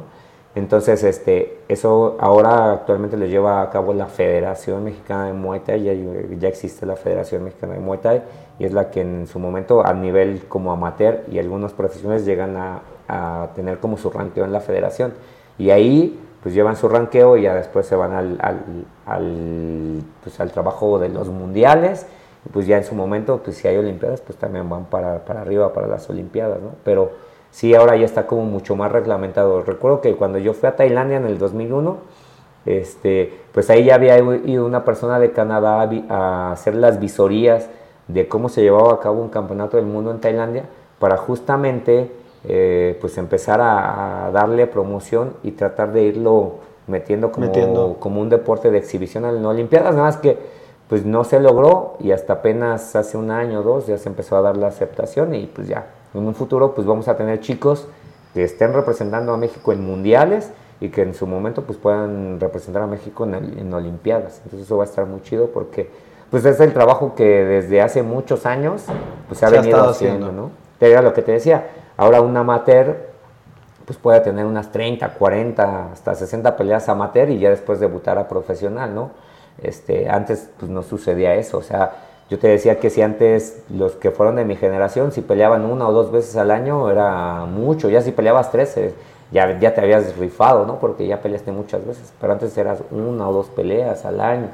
Eh, a mí en, en, mi ranking en mi, en mi récord, este, no hice tantas peleas porque mi peso era muy pequeño, entonces era bien difícil encontrar Gente de tu talla, por así De 55 de la categoría gallo o, este, o mosca en aquel entonces que estaba peleando, pues no había muchos, ¿no? Había más del peso de, de, mi amigo Brian Hernández, que eran los de 60, 61 kilos, entonces él peleó un poquito más que yo, pero pues de una u otra forma, pues se hizo la chamba, ¿no? Que fue como ser los predecesores de lo que actualmente se está haciendo pues, a nivel competitivo, ¿no? Oye, ¿y la paga cómo se, cómo se negocia? ¿Quién te la da? ¿El promotor o tú la pides? ¿Cómo está el asunto? Pues ya, ya aquí tiene que ver con el ranking, qué tantas peleas traigas de respaldo, qué tanto renombre tengas, pues también qué tanta gente estés este, jalando, ¿no? Porque eso también pues le importa a la promotora, ¿no? Que, pues, que le caiga gente al evento. Pero yo creo que actualmente las, las, peleas de Muay Thai mm, debe de haber como, pues no sé, yo, yo calculo que por ahí han de andar en unos 20 mil, por ahí a lo mejor lo mejor pagado. Este, yo creo que ahorita lo que le falta al Muay Thai es una difusión pues mayor, ¿no? Le, le falta mucha promoción. Este, necesitamos como de, muchos patrocinadores que apoyen a las ligas que están saliendo porque justamente necesitamos peleadores de Muay Thai pues mucho mejor pagados. No digo que las promotoras que actualmente están haciendo su chamba no, no paguen bien, ¿no? Pero pues sí, es, el, tema del Muay Thai es Como que para vivir, pues lo está canijo, no que no paguen bien, pero pues para vivir está... Está pesado. Complicado si peleas cuatro veces al, al año y es mucho eh, 20 mil por cuatro son 80 mil en un año, está, está complicado, ¿verdad? Aquí el peleador de Muay Thai, bueno, por lo menos en mi momento, pues no, no, o sea, te estoy hablando de hace años, entonces no llegábamos tal mejor al tabulador de los 20, llegábamos a menos, pero fíjate que yo daba clases, ¿no? Iba a la universidad y pues le pegaba a los entrenamientos, o sea, tenía que hacer, yo entrenaba en aquel entonces para estar peleando, te estoy hablando entre el 2011 y 2012, que fueron como las últimas peleas así en carácter que tuve, para hacer una pelea pro yo me preparaba entre mes y mes y medio, los dos meses, y entrenaba entre las 6 a las 8 horas, ¿no? dos horas de Muay Thai en la mañana, dos en la noche, mi hora de corrida, este, la hora de gimnasio, de pesas, y si hacíamos específico con alguien de velocidad o de trabajo de resistencia, pues échate la hora. Entonces estábamos sumando entre 6 a 8 horas por día. Eso por los 5 días de la semana. Y pues salía de tu bolsa el médico, lo, pues, la el tema de la nutrición, etcétera. Y pues bueno, entonces yo daba clases este, en los gimnasios, este, daba clases en colegio y pues bueno, y también iba a la escuela y también era pagar la escuela. Entonces, cuando me apoyaban mis hermanos, pues ya, me, apoyaban bastante. Cuando ya en su momento, pues ellos tuve, tenían sus, cosas con la familia y todo eso, pues ya se me hacía mucho encaje y ya pues también yo salía al kit. Pero pues era complicado, era pesado. Entonces, pero yo creo que es lo que necesitamos, porque ahorita actualmente la vista está muy, muy, muy desbordada al tema de las artes marciales mixtas. Yo creo que en tema de artes marciales mixtas, si llegas a hacer como a pegarle a, ligas buenas que están ahora en Estados Unidos, y algunas que son muy buenas aquí en México, como Lux, como Combate Américas, etcétera, pues ya te están pagando por arriba de los 20 mil pesos. En artes marciales mixtas, en combate global, pues ya puedes andar ganándote unos 2 mil dólares, 3 mil dólares por pelea. Bueno, ¿y eso es ganes o pierdas o solamente si ganas? Pues depende cómo lo negocies, porque hay, bolsas que dicen, bueno, son, eh, no sé, 20 mil pesos o 30 mil pesos, y es la bolsa ganas o pierdas, ¿no? Pero hay veces que te dicen, bueno, son 20 mil para el que gane y 5 menos para el que pierda, ¿no? Te, digo un, por así decirlo, ¿no? Este, pero sí, así a veces sucede. Todo va a depender cómo lo manejes. Me contaba con unos, con unos peleadores con los que estuve platicando hace algunos días que en, pues ahorita pelear en Estados Unidos también es como la onda porque pues ya te pagan mil, mil quinientos dólares, dos mil dólares por una pelea. Pero pues ya tienes que tener un background pues bueno de peleas y ya tienes que estar consolidado como un peleador pues de nivel para que te llamen y, estés peleando en, fuera del país. Y ahí todo yo creo que es donde podrías empezar a generar un poco más de lana. Pero pues mientras, como se dice, hay que picar piedra acá, pues hacer tus, tus pininos, aventarte tus, tus, buenos tiros aquí de este lado, empezar a, a destacar y ya de eso, pues si hay chance, pues empezar a proyectarte, ¿no? Pero yo creo que si empezamos, ahorita actualmente hay, hay empresas muy buenas, hay una que se llama Budo, está la de Lux, están saliendo varias en el norte del país, en Monterrey, en varios lados que están tratando de dar promoción a lo que son las artes marciales, tanto las artes marciales mixtas como el Muay Thai e incluso el Jiu-Jitsu, ya le están metiendo un poquito más de, de, promoción y eso yo creo que beneficia mucho a los deportistas, ¿no? Y sobre todo a los practicantes de las artes marciales porque yo creo que es lo que necesitamos que esté como mucho mejor pagado. ¿no? Previo a una pelea, ¿cuál es tu proceso de preparación? Este, a mí me importa mucho, no que me importa mucho, pero ¿cuándo dejas tú de entrenar? ¿Cuándo dices tú, oye, ahora sí ya tengo que estar bien descansado? Pues mira, yo, por ejemplo, con, los, con, algunos chicos este, que han estado peleando últimamente, pues llevamos un proceso de preparación para una pelea entre el mes y medio al mes, ¿no? Va a depender mucho de, la antelación con la que nos propongan la pelea, ¿no? Pero a mí me gusta por lo menos casarlas con un mes, mes y medio previo a la competencia. Desde durante ese tiempo los empezamos a preparar, ¿va? Entre 5 o 6 horas de entrenamiento diario, correr, correr gimnasios, entrenamiento de fuerza, eh, el tema de visitas con el nutriólogo, con el médico, el tema del Muay Thai, el sparring, el trabajo de manopleo, todo eso. Y digamos que si yo peleo el día sábado, eh, miércoles, ya estoy cerrando mi preparación. O sea, ya técnicamente ahí ya son los últimos días que yo estoy haciendo un trabajo muy intenso de pads. Tal vez día jueves, eh, un, sombreo, un sombrero, un trabajo un poquito menos desgastante en los pads, más como de más explosivo, más explosivo, así, ah, o sea, ya el golpe rápido, ya no, no un golpeo tan constante, sino una combinación X, o sea, una combinación de 3, 4 golpes pero muy explosiva, muy rápida, potente, y así más descansada, más con temas de descanso, sobre todo para mantener en ritmo al peleador. Y ya previo, ya jueves en la tarde, ya una corridita, una caminadita y ya. Sobre todo depende mucho cómo anda el peleador en cuanto al peso. Si le faltan libras por bajar, a este, deshidratarse. O a subirlos, ¿no? O a subirlos, según sea el caso. Y eso también nos va a dar un margen para saber qué tanto vamos a apretar al peleador. Pero técnicamente ya una semana antes, digamos los ocho días previos a la pelea, por lo menos yo ya no permito que hagan sparring. Ya el tipo de entrenamiento ya va muy específico, muy enfocado al peleador, ya encaminarlo llevarlo directamente a, encaminar y mantenerle el ritmo para la pelea. ya vamos en declive en cuanto a tiempo de entrenamiento para que en dos días, tres días previos a la pelea ya empiece a estar su cuerpo pues más enfocado en la deshidratación si es que necesitamos como hacer el corte de peso y ya para que esté listo para la pelea. Sobre todo para que el día que se va a pesar, pues ya no esté preocupado por dar el peso, ese mismo día bajando de la báscula empezar a recuperar el tema del peso y ya esté pues recuperado para el día de la pelea. Entonces, más o menos es como el previo.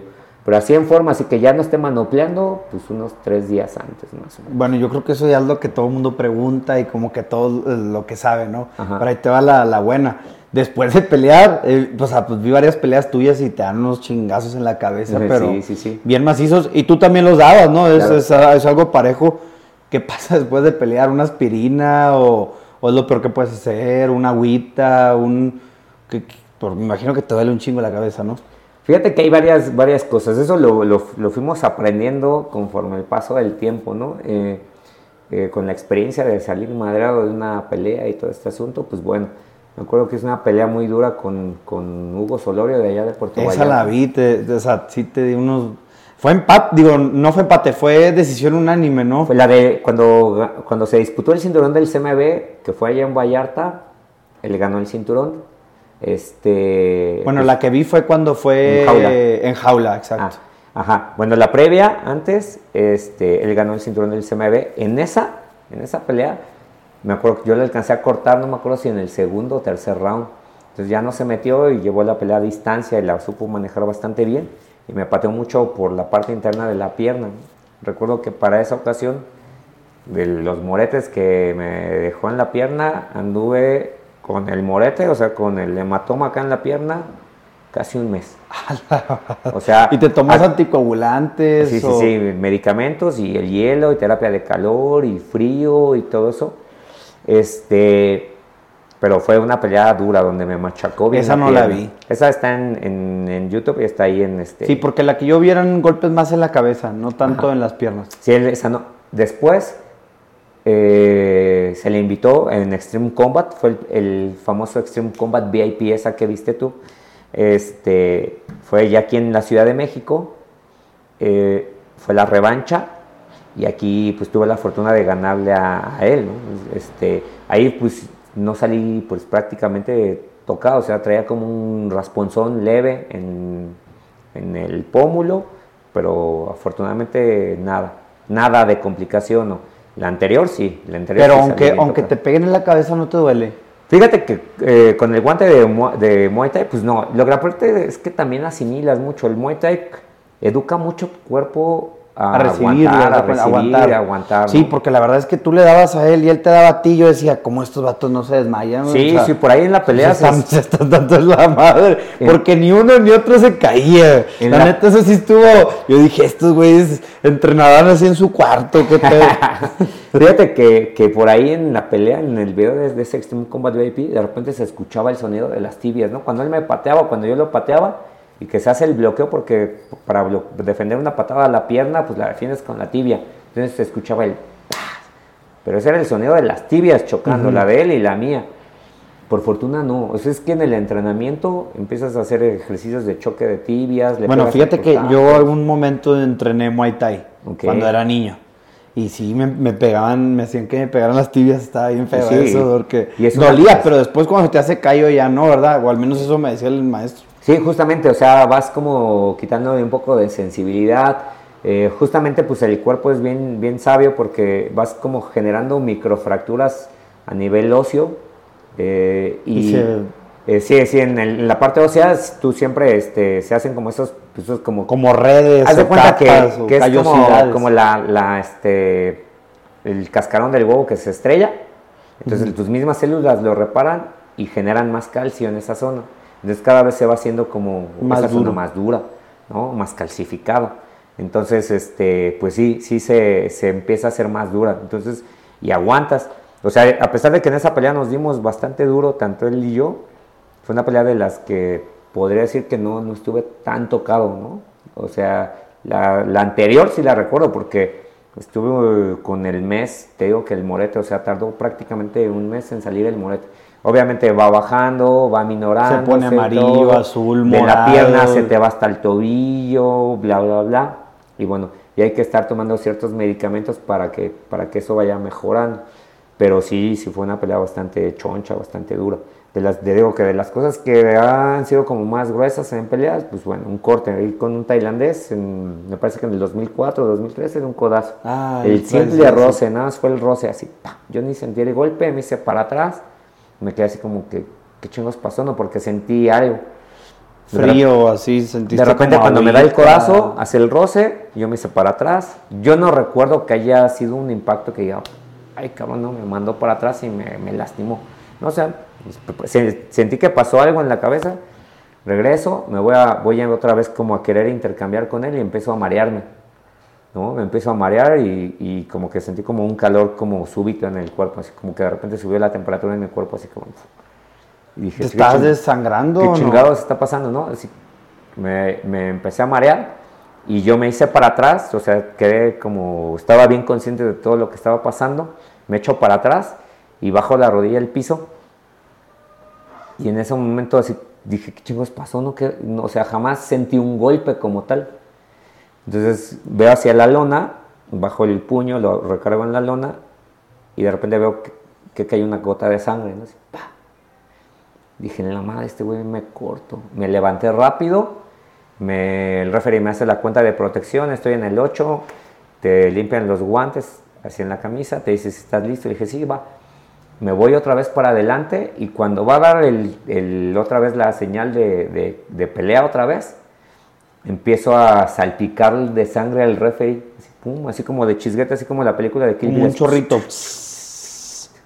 Y lo empiezo a salpicar y el referee se vuelve a meter. Recuerdo que lleva la mano así para que no le salpique la cara, me tapa con, con su mano el- Y la frente y paran la pelea, ¿no? Y pues ahí yo me salí bien frustrado porque pues me sentía muy bien físicamente, pero pues el corte fue choncho. Entonces me te agarra los vasitos de sanguíneos de aquí de la frente, pues los rebanó. Entonces ya me cosieron y todos. Luego en otra en Irapuato, un cabezazo por acá, en este justamente. Y en una pelea que hice de artes marciales mixta, otro corte acá en el codo. En esta, pues también se tuvo que parar la pelea porque pues, fue profundo, llegó casi al hueso. Y en esta de acá, este, pues fue un corte menor que mi maestro en ese entonces agarró, pum, la paró con vaselina súper bien y continué la pelea. Y ahí me fue bien, gané, gané después de haber tenido un corte en la piel. Entonces, pues, bueno, o sea, eso fue bueno. Después en la liga esta de Extreme Combat me llegan a dar una patada en la articulación y se disloca mi rodilla, se luxa mi rótula. De ahí este, pasa, esa sí tuvo que ser de cirugía. A la madre. Este, pero bueno, ahí fue como cosas ya como muy, muy, este, pues una posición mala que yo hice y la patada que el otro generó, bla, bla, bla. Y bueno, ahí yo descanso y justamente llevo como un pequeño break en lo que es la, mi, ritmo deportivo. Pero mucha gente pensó, de, la gente del medio, pensó que yo frené mi actividad física o mi, mi actividad profesional de, de, peleador por la lesión. Pero no, o sea, yo a los tres meses de haber tenido la cirugía, yo estaba listo para competir y ya tenía luz verde al año de estar activo otra vez y empezar a pelear. Pero de repente yo abrí, en ese momento fue como abrir los ojos. Dije, chino, la madre, o sea, mi hijo va a nacer. Tengo la, me lastimé la pierna. Este, pues no, o sea, creo que tengo que tener otro, por lo menos yo, un enfoque diferente porque, pues bueno, si no, ¿quién va a mantener a mi esposa, a mi hijo, etcétera? Está por nacer. Entonces dije, bueno, es momento de hacer un stand-by, bla, bla, bla. Me pongo a chambearle todo eso. Nace mi hijo, todo bien pero tuvo unas pequeñas complicaciones de salud, como a los seis meses mi pequeño, tuvo convulsiones febriles. Entonces eso me hizo como, a ver, güey, espérate tantito, ya no estés pensando como en pelear, eso es como, pues lo hacía más como por la parte de, subir, por gusto, ¿no? Por quererme dar en la madre. O sea, realmente yo nunca pensé en el tema de, ganar dinero para, para mí, ¿no? O sea, hacerme rico de peleas, jamás lo, lo tuve en cuenta. Yo peleaba porque me gustaba, porque me gusta. Y en ese momento paré de pelear y dije, bueno, hay que prestarle atención a la familia, hay que ver qué es lo que está pasando con mi hijo, etc. Y ahí esa fue la verdadera, la verdadera razón por la cual yo paré como mi actividad profesional en el Muay Thai, ¿no? En las peleas este, profesionales yo dije, bueno, es momento de, frenar. Al año mi hijo también ya estaba bien, pero dije, bueno, ahora quiero también hacer lo mío, ¿no? Quiero darle nombre, darle forma a, hacer mi propio proyecto. Se lo comento a mi maestro, me da luz verde y genero mi, propio equipo, ¿no? El Hanuman Team. Y pongo mi primera academia de artes marciales. Mi primera academia de artes marciales, por ahí fue del 2013-2014. Y es como otro bebé, ¿no? O sea, hay que dedicarle tiempo, hay que estar presente, hay que hacer que fluya, invertirle económicamente, etcétera pues de ahí fue la verdadera razón por la, que, por la cual yo paré como la actividad profesional y me dediqué más como al tema de, pelear. Y pues ahorita como que me está dando la, la, cosquilla otra vez de agarrar y de aventarme como mis últimos tiros ya como para retirarme, pero pues hay que poner mucho en la balanza qué es lo que está sucediendo, cómo está. Ahora tengo quién depende de mí y todo esto, entonces pues estamos como en ese punto, ¿no? De ver, ah, bueno, vale la pena, no vale la pena pero sí, las ganas de quererme subir a dar la torre, siempre las he tenido. Todavía en el 2017, después de la cirugía, aventé una pelea ahí de exhibición, que fue una de eh, un dual meet, este, karate versus muay thai, y pues me fue bien, que con la rodilla que me habían operado, entonces pues, con esa misma ponché el chavo en el hígado, pa. Y ya, entonces... Ese creo que también la vi, me la mandó la persona que nos contactó por por, por, WhatsApp y... estuvo choncha, ¿no? Lo hiciste, lo hiciste, pues, pues nomás se, fue para abajo, ya, no, quiso nada el güey. Sí. Pero pues no, sí estuvo, sí estuvo fuerte. Sí, pues esas peleas fueron bien épicas porque, pues mira, yo no he sido un peleador de mucha potencia así loca, ¿no? Sí, sé, sí he sido un peleador, eh, yo, me, yo me considero muy técnico. Siempre en el sparring, cuando yo llego a entrenar, en la parte de, la gente que entrenaba conmigo en aquel entonces, pues eran más grandes que yo.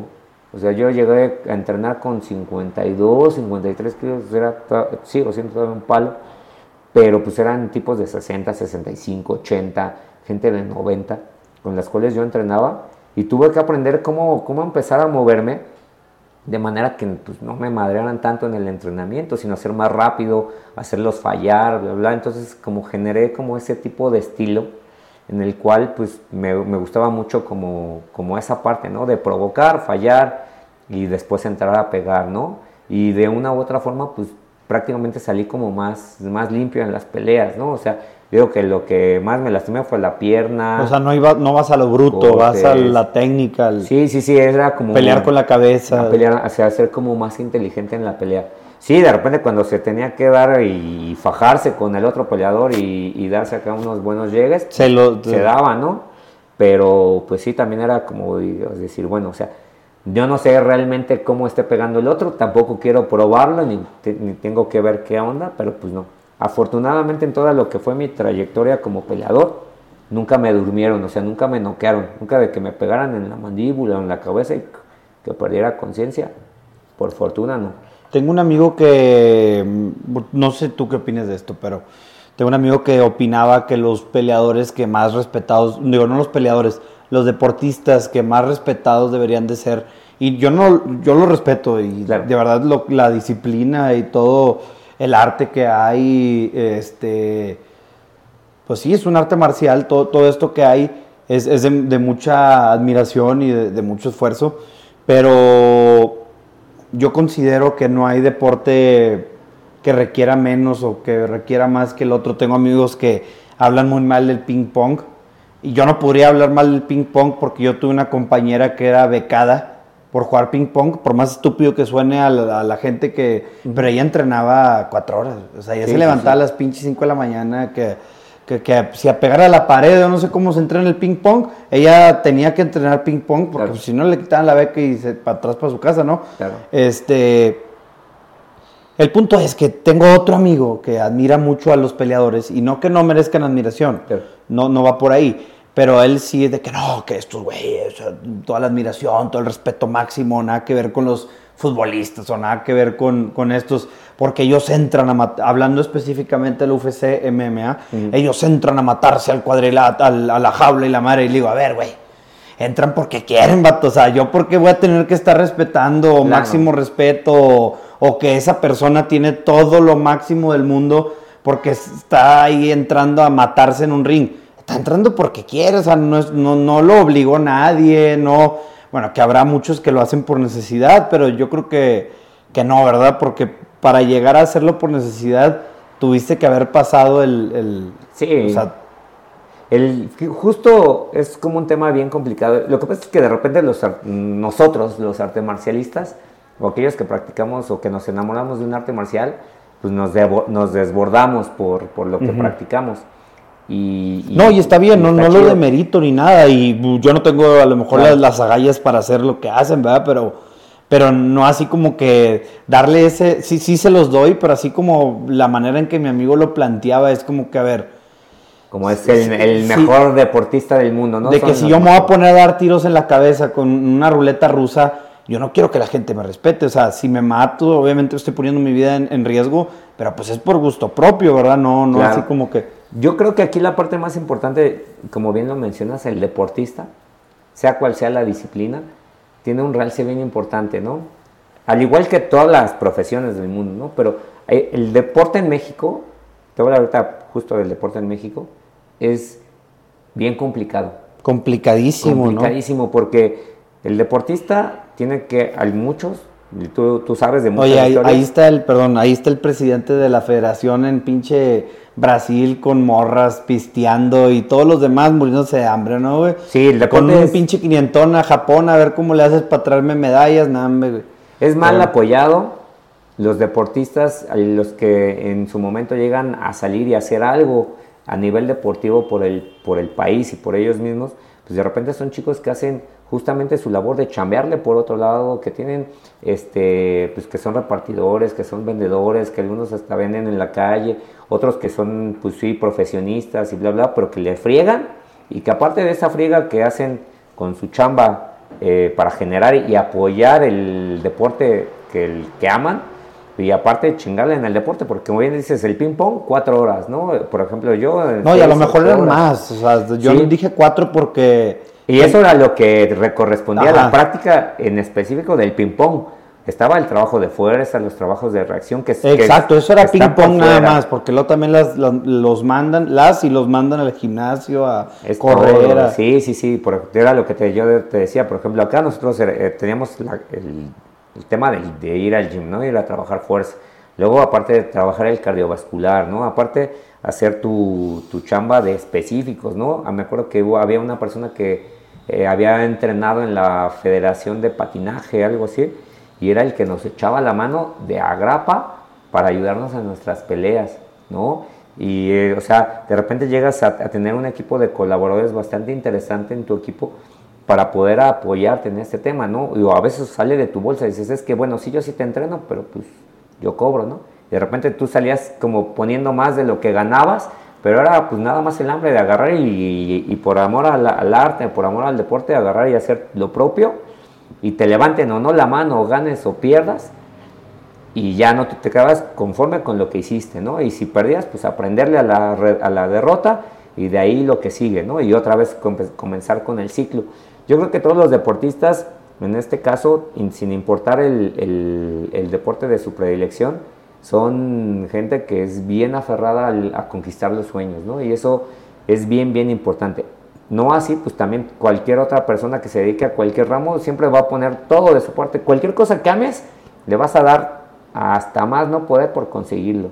De ti va a depender que hagas o tomes otros recursos o incluso que hasta pidas prestado para conseguir esto, bla, bla, bla. Pero yo creo que ese es justamente el amor por lo que hagas. Y siempre que hagas algo por amor y realmente lo ames y lo disfrutes, pues no vas a terminar trabajando, ¿no? Es lo, que yo digo, ¿no? Yo, yo trabajo de las, a veces de las 5.50 de la mañana, 5 y media de la mañana hasta las 11 de la noche dando clases todo el día, todo el día.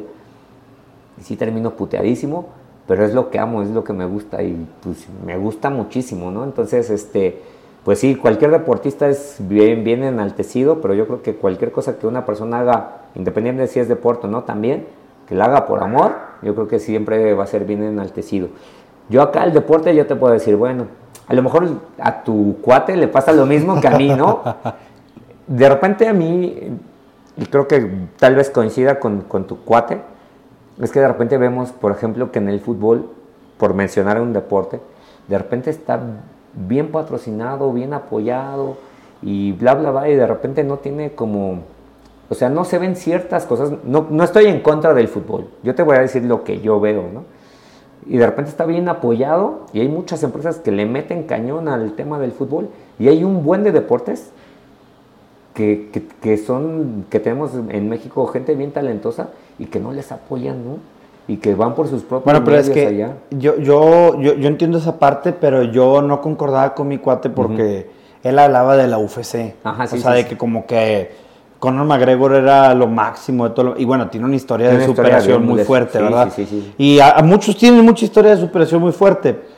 Pero, o sea, ya deportistas apoyados, porque pues son apoyados y tienen dinero y todo. O sea, como que habla, yo me refería más específicamente al UFC. Claro que obviamente aquí en México la desigualdad que hay entre el fútbol y entre todos los demás deportes, y hay, un, hay una brecha gigante, ¿verdad? no existe, no existe otra cosa más que el fútbol. Y el béisbol ahí está medio pataleando y el básquetbol no existe tampoco, porque sí está que la fuerza regia y que esto, pero nada que ver como lo hacen en Estados Unidos, nada que ver como lo hacen en otros países, no. Sí, por ahí había escuchado, fíjate que no, no sé si sea cierto no, la verdad es que te lo voy a decir, pero eh, por ahí escuché que en algún momento yo tengo una amiga psicóloga, esta amiga psicóloga eh, se especializó en el área deportiva y de repente estaba trabajando en CONADE para paralímpicos. Ok. Ajá. Entonces de repente, eh, platicando con ellos, dices que no, ya no trabajo ahí. ¿Cómo crees? pero ¿por qué? Pues es un área de oportunidad bien importante. O sea, nosotros no lo hemos visto, pero conforme yo fui entrenando y todo, de repente cuando tienes un trauma, por ejemplo, cuando me, cortó el tailandés este y todo, yo, yo quería dejar el arte marcial así de tajo. Y dije, yo ya no quiero saber nada. Porque estaba en excelente condición física, estaba bien fuerte, mi, reacción, mi, eh, la manera en la que me recuperaba era muy buena, era la mejor en ese momento. Y quedé bien decepcionado porque no gané, ¿no? Porque quería hacer una, una pelea no pude hacer la pelea que yo, que yo quería hacer, ¿no? Entonces ando todo deprimido y ya de repente mi familia, el entrenar con chavitos me ayudó como otra vez como a agarrar confianza, a otra vez elevar mi autoestima en el deporte y todo esto y fue que empecé otra vez a, a pelear nuevamente.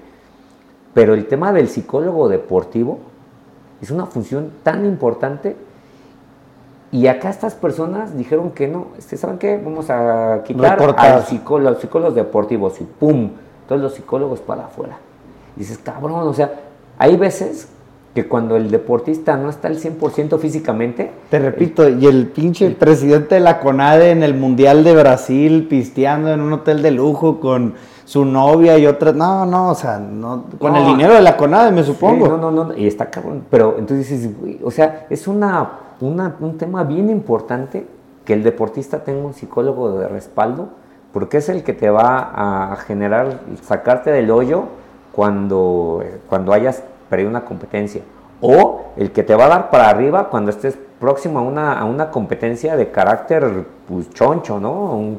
A un, mundial, a pelea de campeonato, etcétera, porque a veces de repente llegan a imponer los escenarios o los lugares, o cuando peleas de visitante o bla, bla, bla, cuando, y a veces no tienes el apoyo del psicólogo para que te dé para arriba, entonces está, está pesado, ¿no? Entonces vemos a, por ejemplo, siempre hablamos como del tema de Estados Unidos, ¿no? Traen al preparador físico, traen al terapeuta, traen al psicólogo, traen al nutriólogo, traen al especialista de medicina del deporte en el equipo, o sea, traen un staff bien choncho y acá de repente, pues pasa lo que dices, ¿no? O sea, los deportistas pagan sus boletos para poder ir y viajar y representar al país en una cuesta, una cuesta mundialista y de repente ves a, algunos directivos que pues en lugar de, llevar al médico o al terapeuta o al psicólogo deportivo, pues mejor se llevan a la familia, ¿no? Y está cabrón, ¿no? Entonces yo creo que ahí el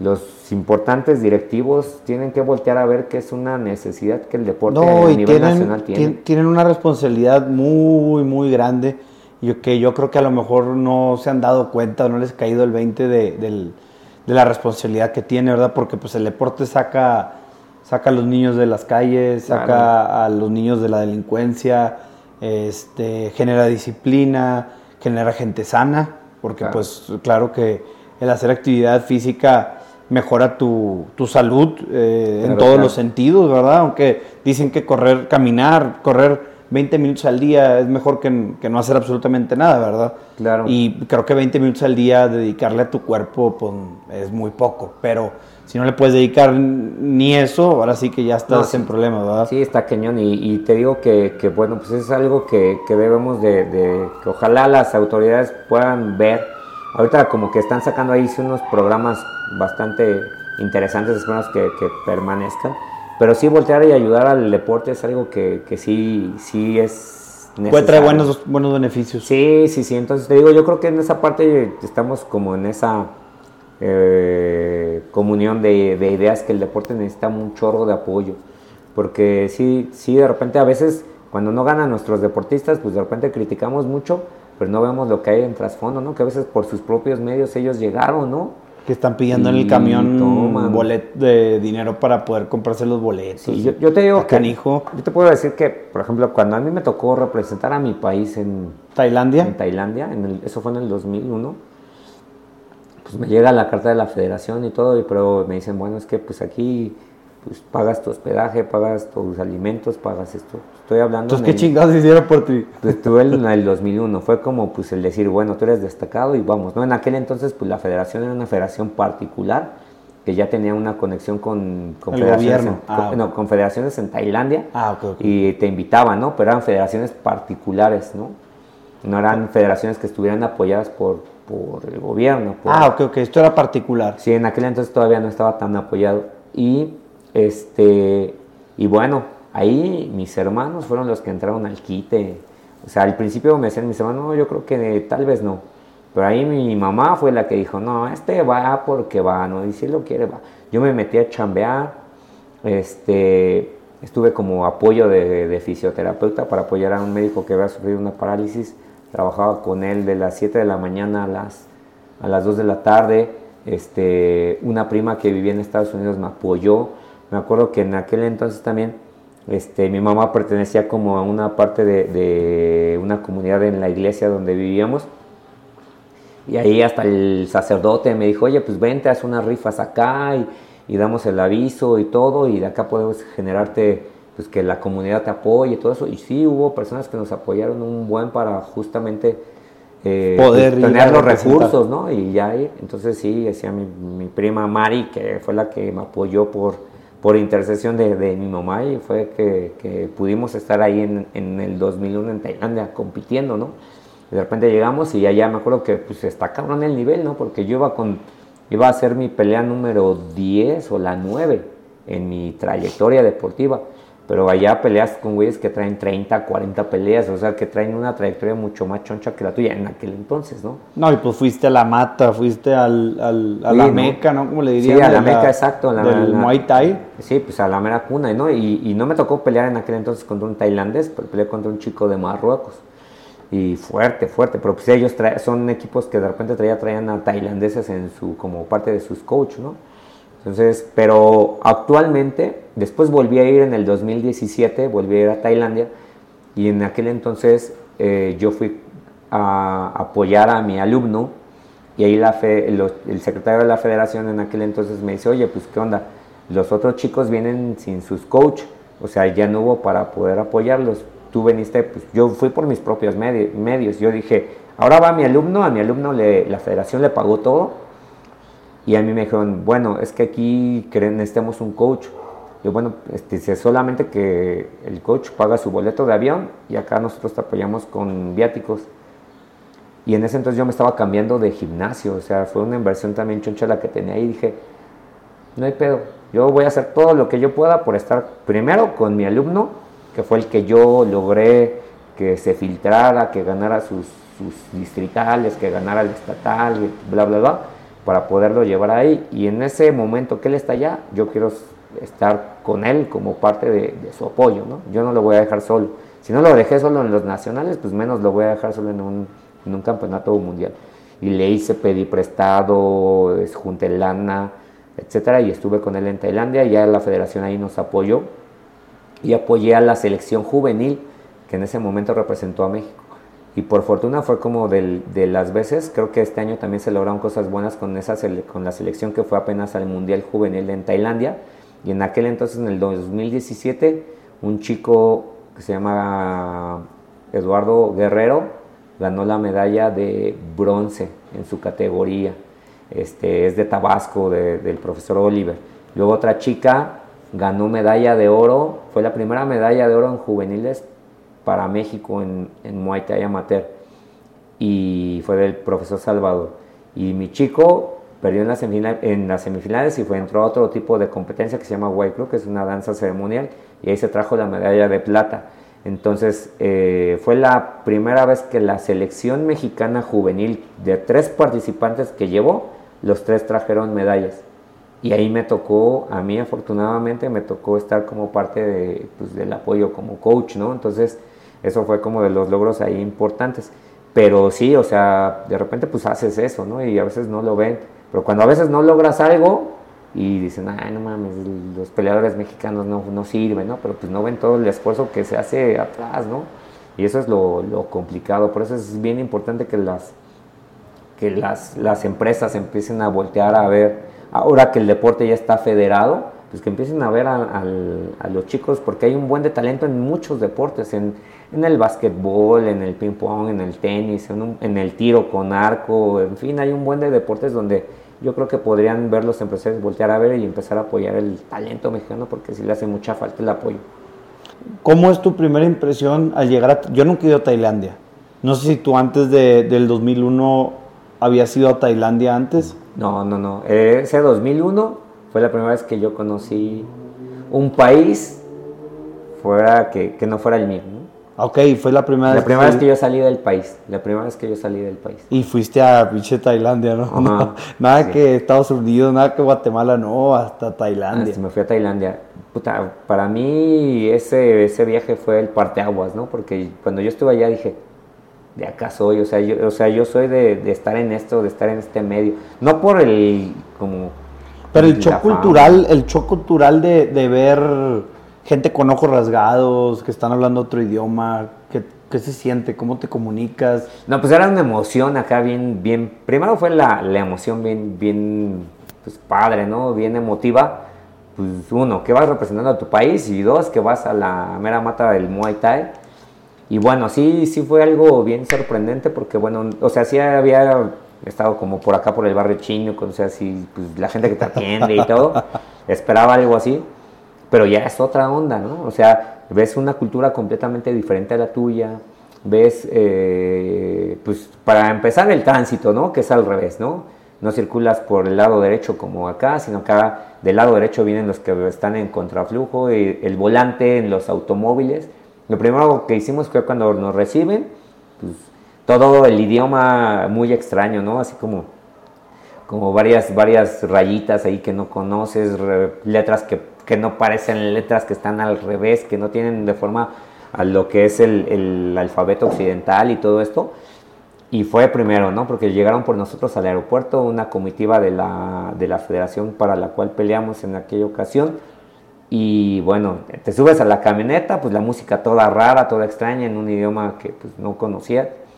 Y otra es que pues al primero la camioneta, el volante del lado, del lado derecho, ¿no? Ya el, flujo pues eh, vehicular pues completamente diferente a lo que realmente conocemos.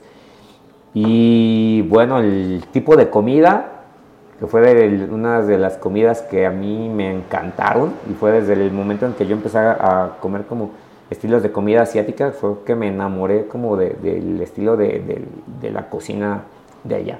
Entonces fue pues bien bonito. De, repente llegas y tiene como sus, sus contrastes como en la Ciudad de México. Al final de cuentas llegué a la ciudad que, era, que es Bangkok.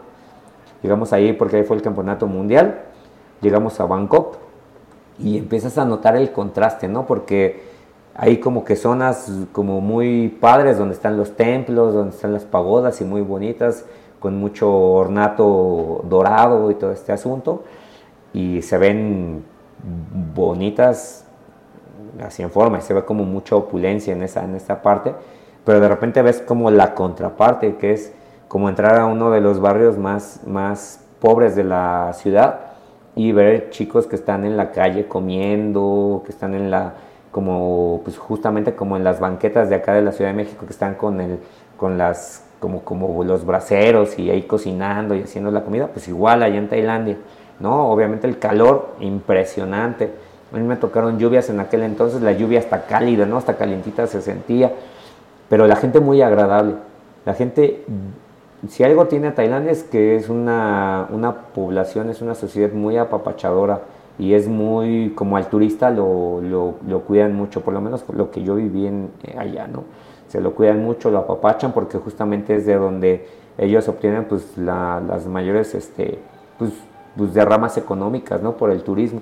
Entonces lo cuidan mucho y bueno, y pues de ahí la, tú ves ahí a chicos peleando Muay Thai o haciendo así su, como que están entrenando chavitos que están en, en short en las calles, que en lugar de estar jugando fútbol, están acá, este, pues dándole ahí, a- Peleándose. peleándose, ¿no? A los chicos, allá hay algo que se llaman los tuk-tuk, que es como Ah, si fuera sí, el sí, sí, los he usado. Como si fuera el visitaxi, ¿ya fuiste a Tailandia también? No, no he ido a Tailandia, pero había un tuk-tuk en Suiza. Pero bueno, esa es ah, bueno, historia. exacto, pues el tuk-tuk allá en Tailandia, pues va, ¿no? Y manejan como de rayo y sí, sí sientes así, uy, uy, se me Es como un triciclo, ¿no? Sí, como los famosos, no sé si conoces acá los visitaxis o los Sí, sí, mototaxis. sí, pero, pero esos sí traen motor, Eso ¿verdad? es su motito y fum, y si van para arriba. Entonces, bien, bien, eso padrísimo. Este, fue algo de las cosas que nos llamaron mucho la atención, este, la calidez de la gente, la manera en cómo te tratan, este, y sí, o sea, de repente te escuchan hablar y, y te escuchan que estás hablando como en español y de repente como que se acercan, ¿no? A ver y como Hola, escuchar- ¿cómo estás? Ajá, como, como tratar de escuchar tu idioma, ¿no? Así como de, como en vivo. Y nosotros pues también al revés. Algo que me pasó también muy curioso que yo, yo me fui y llevaba unos, unos guantes, unos cletos reyes. Ay, ¿lo regalaste allá? Eh, sí, eran unos cletos y ahí ya se quedaron, ¿no? Pero acá nosotros morimos por los guantes Thai y allá mueren por los Cleto Reyes, ¿no? Entonces, ya hicimos comercial para la marca, pero sí, Saludos. son, de hecho, pues sí, me, me, encantan los guantes, pero pues sí, nosotros aquí como, ay, son unos guantes Thai, ¿no? Unos Twins, unos Windy, y pues, morimos porque son unos guantes muy bonitos, muy cómodos para entrenar Muay Thai. Y el Cleto Reyes a mí me encanta para, para pelear, para ya cuando estás arriba del ring y empezar a pelear, así me encantan porque están bien, bien, bien, este, bien cómodos para estar peleando. Pero sí es como un choque cultural bastante importante. Lo que sí me causó mucho asombro es que yo no vi como parejas de novios tomados de la mano, ni a gente tailandeses ahí besándose en la calle, como de repente pasas aquí en la Ciudad de México y ves una parejita tomada de la mano, o abrazando, o agarrándose, o ya le ves acá, cachoneándose y todo eso. Eso no lo ves en Tailandia porque es, dicen ellos que es una falta de respeto, ¿no? eso también dice mi abuelita. Ajá. Entonces es, es, como, para ellos es como una falta de respeto, por eso no se toman de la mano, no se están besando en la calle. Oye, ¿no te da miedo enfermarte el estómago con las cosas allá que... No, fíjate que no, no, yo sí probé de todo. Yo, yo sí soy como de, de estómago flexible, por así decirlo, y, y sí, me, yo comía de todo, comí, pues, allá los buffets eran de comida internacional, entonces pues comías de todo, ¿no? Si querías comer como Pizza, comida la madre, de todo. Entonces estaba Lo que sí me acuerdo que probé fue un, un, este, era como un platito bien chiquito, que era un, un caldito, y en ese caldito venían como unas rodajitas de, de, chile, parecían como entre un chile en verde y rojo. Este, y me acuerdo que me dijeron, pruébalo, está rico, que no sé qué. Y me dijeron los tailandeses con los que estábamos, no, no, con, cuidado. Y nosotros, nada, nosotros somos mexicanos, nosotros comemos picante, no pasa nada, ¿no? Claro que lo probó, oh, sí me dio una enchilada, estaba bien pesado, no sé realmente qué tipo de chile era, pero estaba bien pesado estaba bien pesado. Entonces ahí estuvo, fue como, como ese tipo de cosas, este, muy, muy, muy agradables, ¿no? O sea, el conocer como los lugares turísticos. Fuimos a un lugar bien importante y bien imponente. Ya después empecé como a, como estudiar más sobre eso, que era, que fue la antigua capital de, de Tailandia, ¿no? La antigua capital de Siam, que era, se llamaba Ayudhaya soy como, está como en un, convertido como en un parque, por así decirlo, como, como las pirámides, las pirámides de, Teotihuacán, por, así decirlo, como el Ayuda Ya Park, que son, que era lo que se conocía como la antigua capital del reino de Siam, de Tailandia. Y pues son las ruinas, como ciertas pirámides muy, muy, muy eh, pues arqueológicas de, de, todo lo que es el pueblo Thai y pues ahí fueron pues, las grandes batallas entre los tailandeses y los, los de otros países y fueron pues guerras a muerte, ¿no? Pero fueron temas bien pesados. Ya después cuando empecé a investigar, cuando ya estuve aquí en México, pues, o sea, fueron, estabas pisando por ahí por donde murieron un buen de, de tailandeses o, birmanos. Campos de guerra, campos de guerra, porque justamente la capital fue invadida un buen de veces, ¿no? Y ahí justamente en esas invasiones que hicieron los birmanos, este, pues se perdió mucho de lo que eran las escrituras, las por escrituras, por así decirlo, o sea, las, las, pruebas facientes de que el Muay Thai incluso ya tenía más tiempo de, existir, ¿no? Entonces, mucho de, ese, de, esos, este, de esa información pues fue perdida y quemada en, en, las, en las guerras, entonces, pero sí fue algo que bien emblemático por ahí yo conocí a lo, al que fue justamente el actual representante del organismo en el que nosotros representamos, que es la International Muay Boran Academy, y ahí yo conocí a un, a un europeo que estaba, haz de cuenta que te llevaron a ese, a ese festival que era el festival del Crew, que es Wai, se refiere como una palabra de agradecimiento, y Crew al maestro, ¿no? O sea, Crew es como el sensei, ¿no? Entonces vas a ese lugar, están muchos peleadores muy, muy longevos del Muay Thai, que incluso hasta llegaron a pelear con cuerdas o que fueron campeones de las grandes arenas de Muay Thai allá, y de repente estaba un extranjero, un güero, ¿no?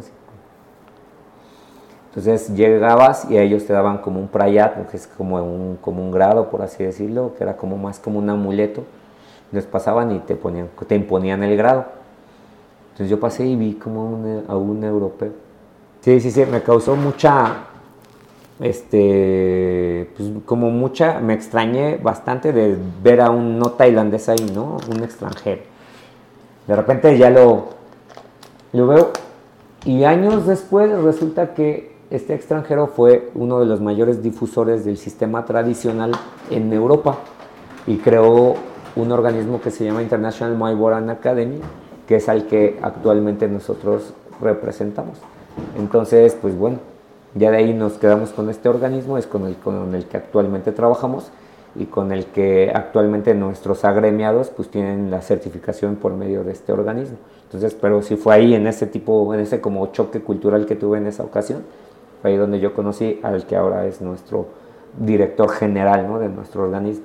Pero sí, así fue todo este asunto. Y lo conociste en un buen momento, ¿no? O sea, en un buen momento especial para su vida, yo creo. Sí, exacto, sí, sí, sí, porque ¿Alguna vez platicaste con él de que oye, yo estuve ahí cuando te... Sí, te cuando yo lo, impusieron? yo lo conocí acá en México, yo fui, te, te estoy hablando del 2001, cuando yo estuve allá, y en el 2004 yo lo recibí, mi maestro me encargó que lo recibiera en el aeropuerto. Entonces yo lo saludé, le digo, maestro, yo lo conozco, yo estuve en, en Ayudayá en el 2001, en el Campeonato del Mundo, justamente una de sus alumnas ganó esta medalla de oro y bla, bla, bla. Entonces dice, ahora le dice, yo pues no tenía como el gusto de, de- de saber de ti, pero ahora que me cuentas, pues que bueno, mira, ya, ya teníamos como, como que en algún momento en el universo teníamos que coincidir él y yo otra vez. Y esa ocasión se dio acá en México. Está bien canijo, ¿no? ¿Cómo jala el, el Sí, destino o el sí, sí, universo? estuvo cañoncísimo. o las dos diosidencias, como dirían las, las, abuelitas, ¿no? Las La- abuelitas, mi mamá. decía eso. Sí, así fue. Entonces, este, pues sí, este, ese fue el asunto. Y ahora que yo voy a, que fui a Tailandia en el 2017, eh, bueno, en el 2012 antes de ir al 2017, en el 2002, 2013, a mí me tocó hacer mi certificación con este maestro italiano allá en Roma. Entonces me fui a hacer una certificación con él y a, estar en un seminario el Seminario Mundial de Instructores de nuestro organismo. Entonces, pues fue gente de Francia, de Grecia, de Suiza, de un chorro de países. Entonces nos congregamos ahí en Roma, hicimos, hicimos el seminario, el seminario, la capacitación y al final cerramos con exámenes, ¿no? Y bueno, ya dejó, hice amigos pues, de varias partes del mundo. Y en el 2017, de repente en el opening del campeonato mundial, cuando yo fui con mi alumno, de repente me gritan, Frankie, Ah, pues, ¿quién acá en otro país agarra y te grita por tu nombre? Agarra y volteo. Y era un amigo de Grecia que traía la selección de Grecia y que también iban a participar en ese mismo campeonato mundial, ¿no?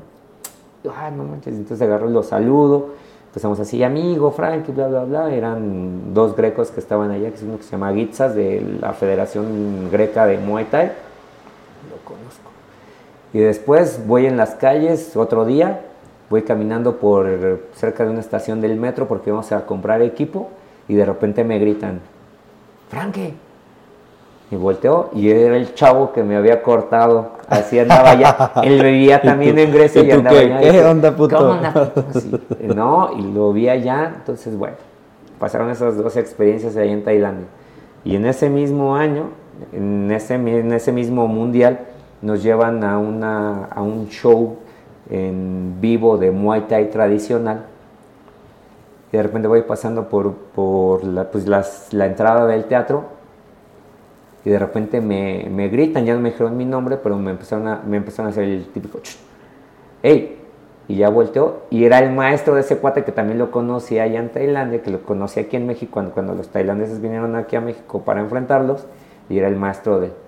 Dije, no manches, qué curioso que de repente estás en otro lado donde tú crees que de repente nadie te conoce y de repente llegan y, oye, yo te conozco, yo peleé contigo, o estuvimos en Roma y bla, bla, bla, y pues bueno, el mismo Muay Thai es el, bueno, el deporte que yo practico, pues te lleva a unas relaciones bien, bien buenas, ¿no? De, de personajes que llegas a conocer en otros, en otros lados, ¿no? A mí me pasó la más loca, o no más loca, he tenido varias coincidencias, pero una que me acuerdo mucho y que estuvo muy loca, precisamente aquí en Ciudad de México. Este, la, la primera vez que vine a Ciudad de México a- de turista, fui al castillo de Chapultepec. Subí allá hasta arriba, hasta arriba, hasta arriba, y en eso al lado de mí había un chavo.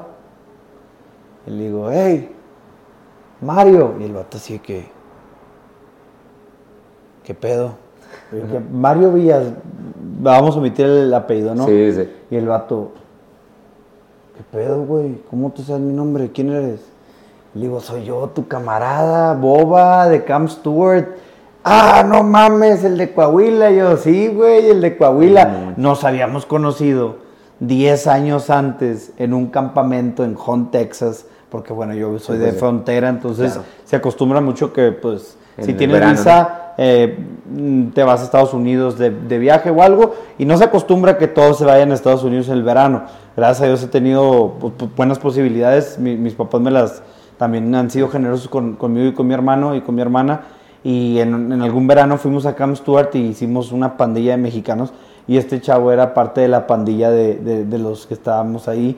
Y pero no se acuerda de mí de plano. Y yo cuando lo vi en el castillo de Chapultepec, 10 años después, después de que pasamos la adolescencia y pubertad y ya teníamos otros cuerpos y éramos otras personas. Y, y- y estuvo muy curioso, ¿no? Sí, eso- ahí, ahí te va otra. Otro güey que conocí en Camp Stewart, resulta que su mejor amigo era mi vecino en la universidad. Y pues sí, así, así, así funciona el mundo, ¿no? De Sí, repente está- es más chiquito de lo que pensamos. Sí, dicen, como decían, como dicen las abuelas, ¿no? Son las los diosidencias, las coincidencias que, o el, o el universo, ¿no? Que de repente te ponen en el mismo lugar, en el mismo punto, este, conoces a esta persona y de repente te lleva 10 o 15 años después y los vuelves a encontrar en un lugar que Que regularmente ni no visitas, pensabas tú que te le ibas a topar. donde vas por pura coincidencia, donde chopan y pum, pues yo creo que es, sí, todo este tema de, de la energía, el universo, no sé, un buen de, de temas porque sí son bien, bien complicados, ¿no? Pero son historias que de repente sí te dejan marcado ¿Qué porque... dices tú? Ah, cabrón. Sí, ah, cabrón, Ah, ¿de dónde, cabrón. de dónde lo, lo fui a Oye, Frank, este cabrón? Ahora sí, ya para acabar, ahora sí vamos con lo bueno. A la recta final. La, la recta final. ¿Cómo, cómo, cómo es es llegar? ¿Dónde peleas en, en- en Tailandia? ¿Cómo es? ¿Es un gimnasio? Este, pues la casa de, de- como el Auditorio Nacional, pero de, de, Tailandia, el Estadio Azteca de, de- del Muay Thai o cómo está el asunto. Fíjate que cuando yo, en el 2001, nos tocó justamente en, algo, en un lugar que se llama el Estadio Nacional, que está en Bangkok. Eh, ese Estadio Nacional es un estadio que se ocupa para muchas disciplinas, para muchos deportes. Y en ese, en ese entonces los rings para el Campeonato del Mundo del 2001 se pusieron al interior del gimnasio. Entonces es como un canchas muy grandes de básquetbol y todo, y ahí se montaron justamente los, los rings o el, el staff para todo lo que es este, el desarrollo del campeonato. En el 2017, cuando vuel- vuelvo a Tailandia, al otro campeonato del mundo, pero juvenil, ahí en ese campeonato del mundo, ahora se habían puesto unas carpas al exterior del, del Estadio Nacional. Y en ese Estadio Nacional había entre, me acuerdo que en ese entonces fueron cuatro rings los que se colocaron. Y entonces ya sabías, vas al ring 1, vas al ring 2, vas al ring 3, pero la- las mismas autoridades deportivas en Tailandia y la misma organización, depende con cuál fueras a pelear, pues te colocaba todo lo que era el staff. Pero regularmente para los campeonatos mundial, mundiales que fueron amateur, en los, los campeonatos del mundo a los que yo fui, fueron justamente en este lugar, en el mismo lugar. Nada más que en la primera vez me tocó al interior del Estadio Nacional y en la segunda vez, en el, en el 17, me tocó como, a la, como al costado del Estadio Nacional y ahí se colocaron las carpas chonchas con, cada, con los reines y justamente pues todo el tema este, pues de, de lo que era el protocolo de, del opening y todo eso. Pero a mí me tocó en estos dos estadios. Y hay mucha gente, hay bastantes competidores o no hay tantos. o- Pues fíjate que en Tailandia, pues, la mera mata, pues hay varios profesionales que se meten a, a pelear al, al- al tema amateur, pues obviamente para conseguir las medallas para, para el país. Es, pero- pero cualquier amateur de allá está, trae un nivel choncho, ¿no? Este, pero por ejemplo allá en Tailandia hay dos estadios, uno es eh, el más famosísimo y el estadio más emblemático para las peleas profesionales, allá es el estadio de Lumpini que es como, digamos, como la Arena México acá en, la ciudad, ¿no? Y el otro es el Ragmadem, que es otro de los estadios para peleas profesionales de Muay Thai, donde muchos extranjeros que llegan y radican en, Tailandia, pues ansían pelear en estos dos, dos este, foros, ¿no? que son como los más grandes y donde se llevan las peleas a cabo, las peleas de campeonatos del mundo, las más pesadas, donde, donde convergen como los peleadores de más talla, ¿no? Y de ahí de repente hay otro tipo de, de ligas, que hay una que se llama Max, hay otra que es el, el Thai Fight, hay otras eh, ligas bastante importantes allá en Tailandia que cada una tiene como o generan sus propios estadios. Hay unas que están como en, en la playa, en, ayuda, en Pattaya, este, que justamente tienen su propio estado y ahí hacen las peleas, ¿no?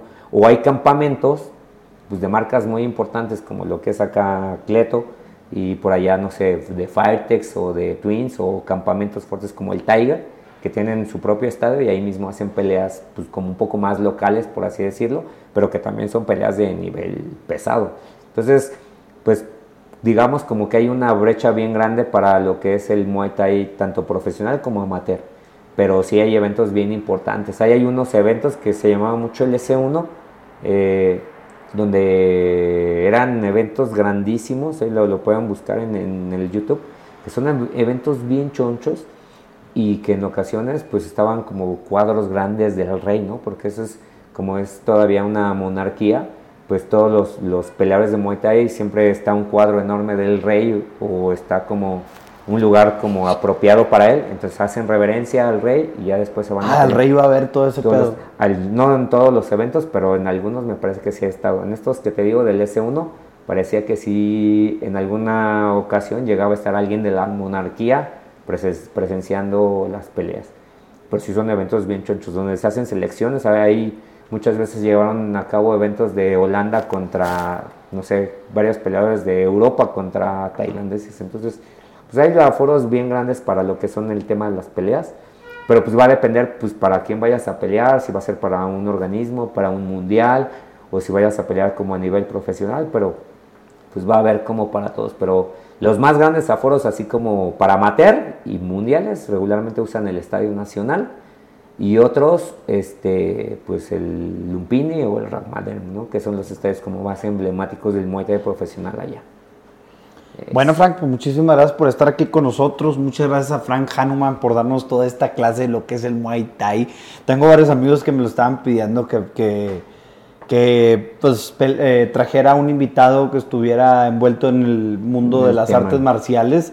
Este, y pues bueno, se dio la ocasión, se dio la oportunidad y bueno, trajimos a alguien realmente estudiado y realmente que conoce el tema eh, físicamente por, los chingazos que se avienta. y pues ahora sí que intelectualmente también, ¿verdad? Por todo lo que has vivido, estudiado. Frank, te agradezco bastante tu, tu, presencia aquí en el podcast. Ahí le mandamos un saludo a toda la raza que nos está escuchando en sus casas, a la raza que nos está escuchando en su carro. Espero que hayan llegado bien a su destino, que esperemos que los hayamos entretenido en este trayecto que, que han llevado. Y pues Frank, sin más que, que decir, algunas palabras que quieras decir. Pues muchas gracias por la invitación. La verdad es que aquí en, lo estamos cotorreando con, con, el famoso Boba. Ya, ya tenemos muchas ganas de conocerte también. Muy a gusto, muy, muchas gracias por la invitación. Y sí, como no saludar pues justamente a los practicantes del Muay Thai, aquellas personas que tengan como la intención de, de practicar un arte marcial.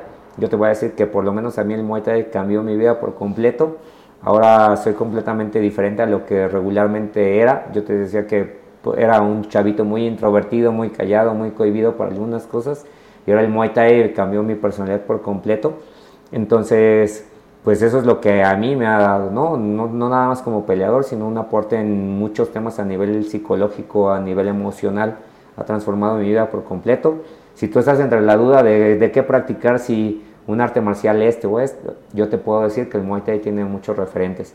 Y un saludo pues muy importante a los chicos del, Colegio Nashville, que son mis alumnos, a los, chicos del Colegio Amauta, que también es gente que yo entreno, a, mis alumnos del gimnasio de UFC Gym, a mis instructores y a mi equipo, que es el Lotus Hanuman Team, y a nuestro organismo, que es INBA México, la International Muay Boran Academy México.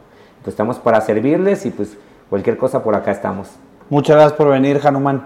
Que tengan una excelente tarde todos ustedes. Ahora sí, ya acabamos. Enjoy all your favorite sports like never before at BetMGM. Sign up using code OldLine and receive up to $1,500 back in bonus bets if you don't win your first bet. When you register with BetMGM, you'll get instant access to a variety of parlay selection features, live betting options, and the best daily promotions in the business. And with BetMGM at your fingertips, every play and every game matters more than ever. Remember to use code OldLine and receive up to $1,500 back in bonus bets if you don't win your first bet. BetMGM and GameSense remind you to play responsibly. See BetMGM.com for terms. 21 plus only, Maryland only. New customer offer, subject to eligibility requirements. Rewards are non withdrawable bonus bets that expire in seven days. Please play responsibly. For help, visit mdgamblinghelp.org or call 1 800 Gambler in partnership with MGM National Harbor. Promotional offer not available in Washington, D.C.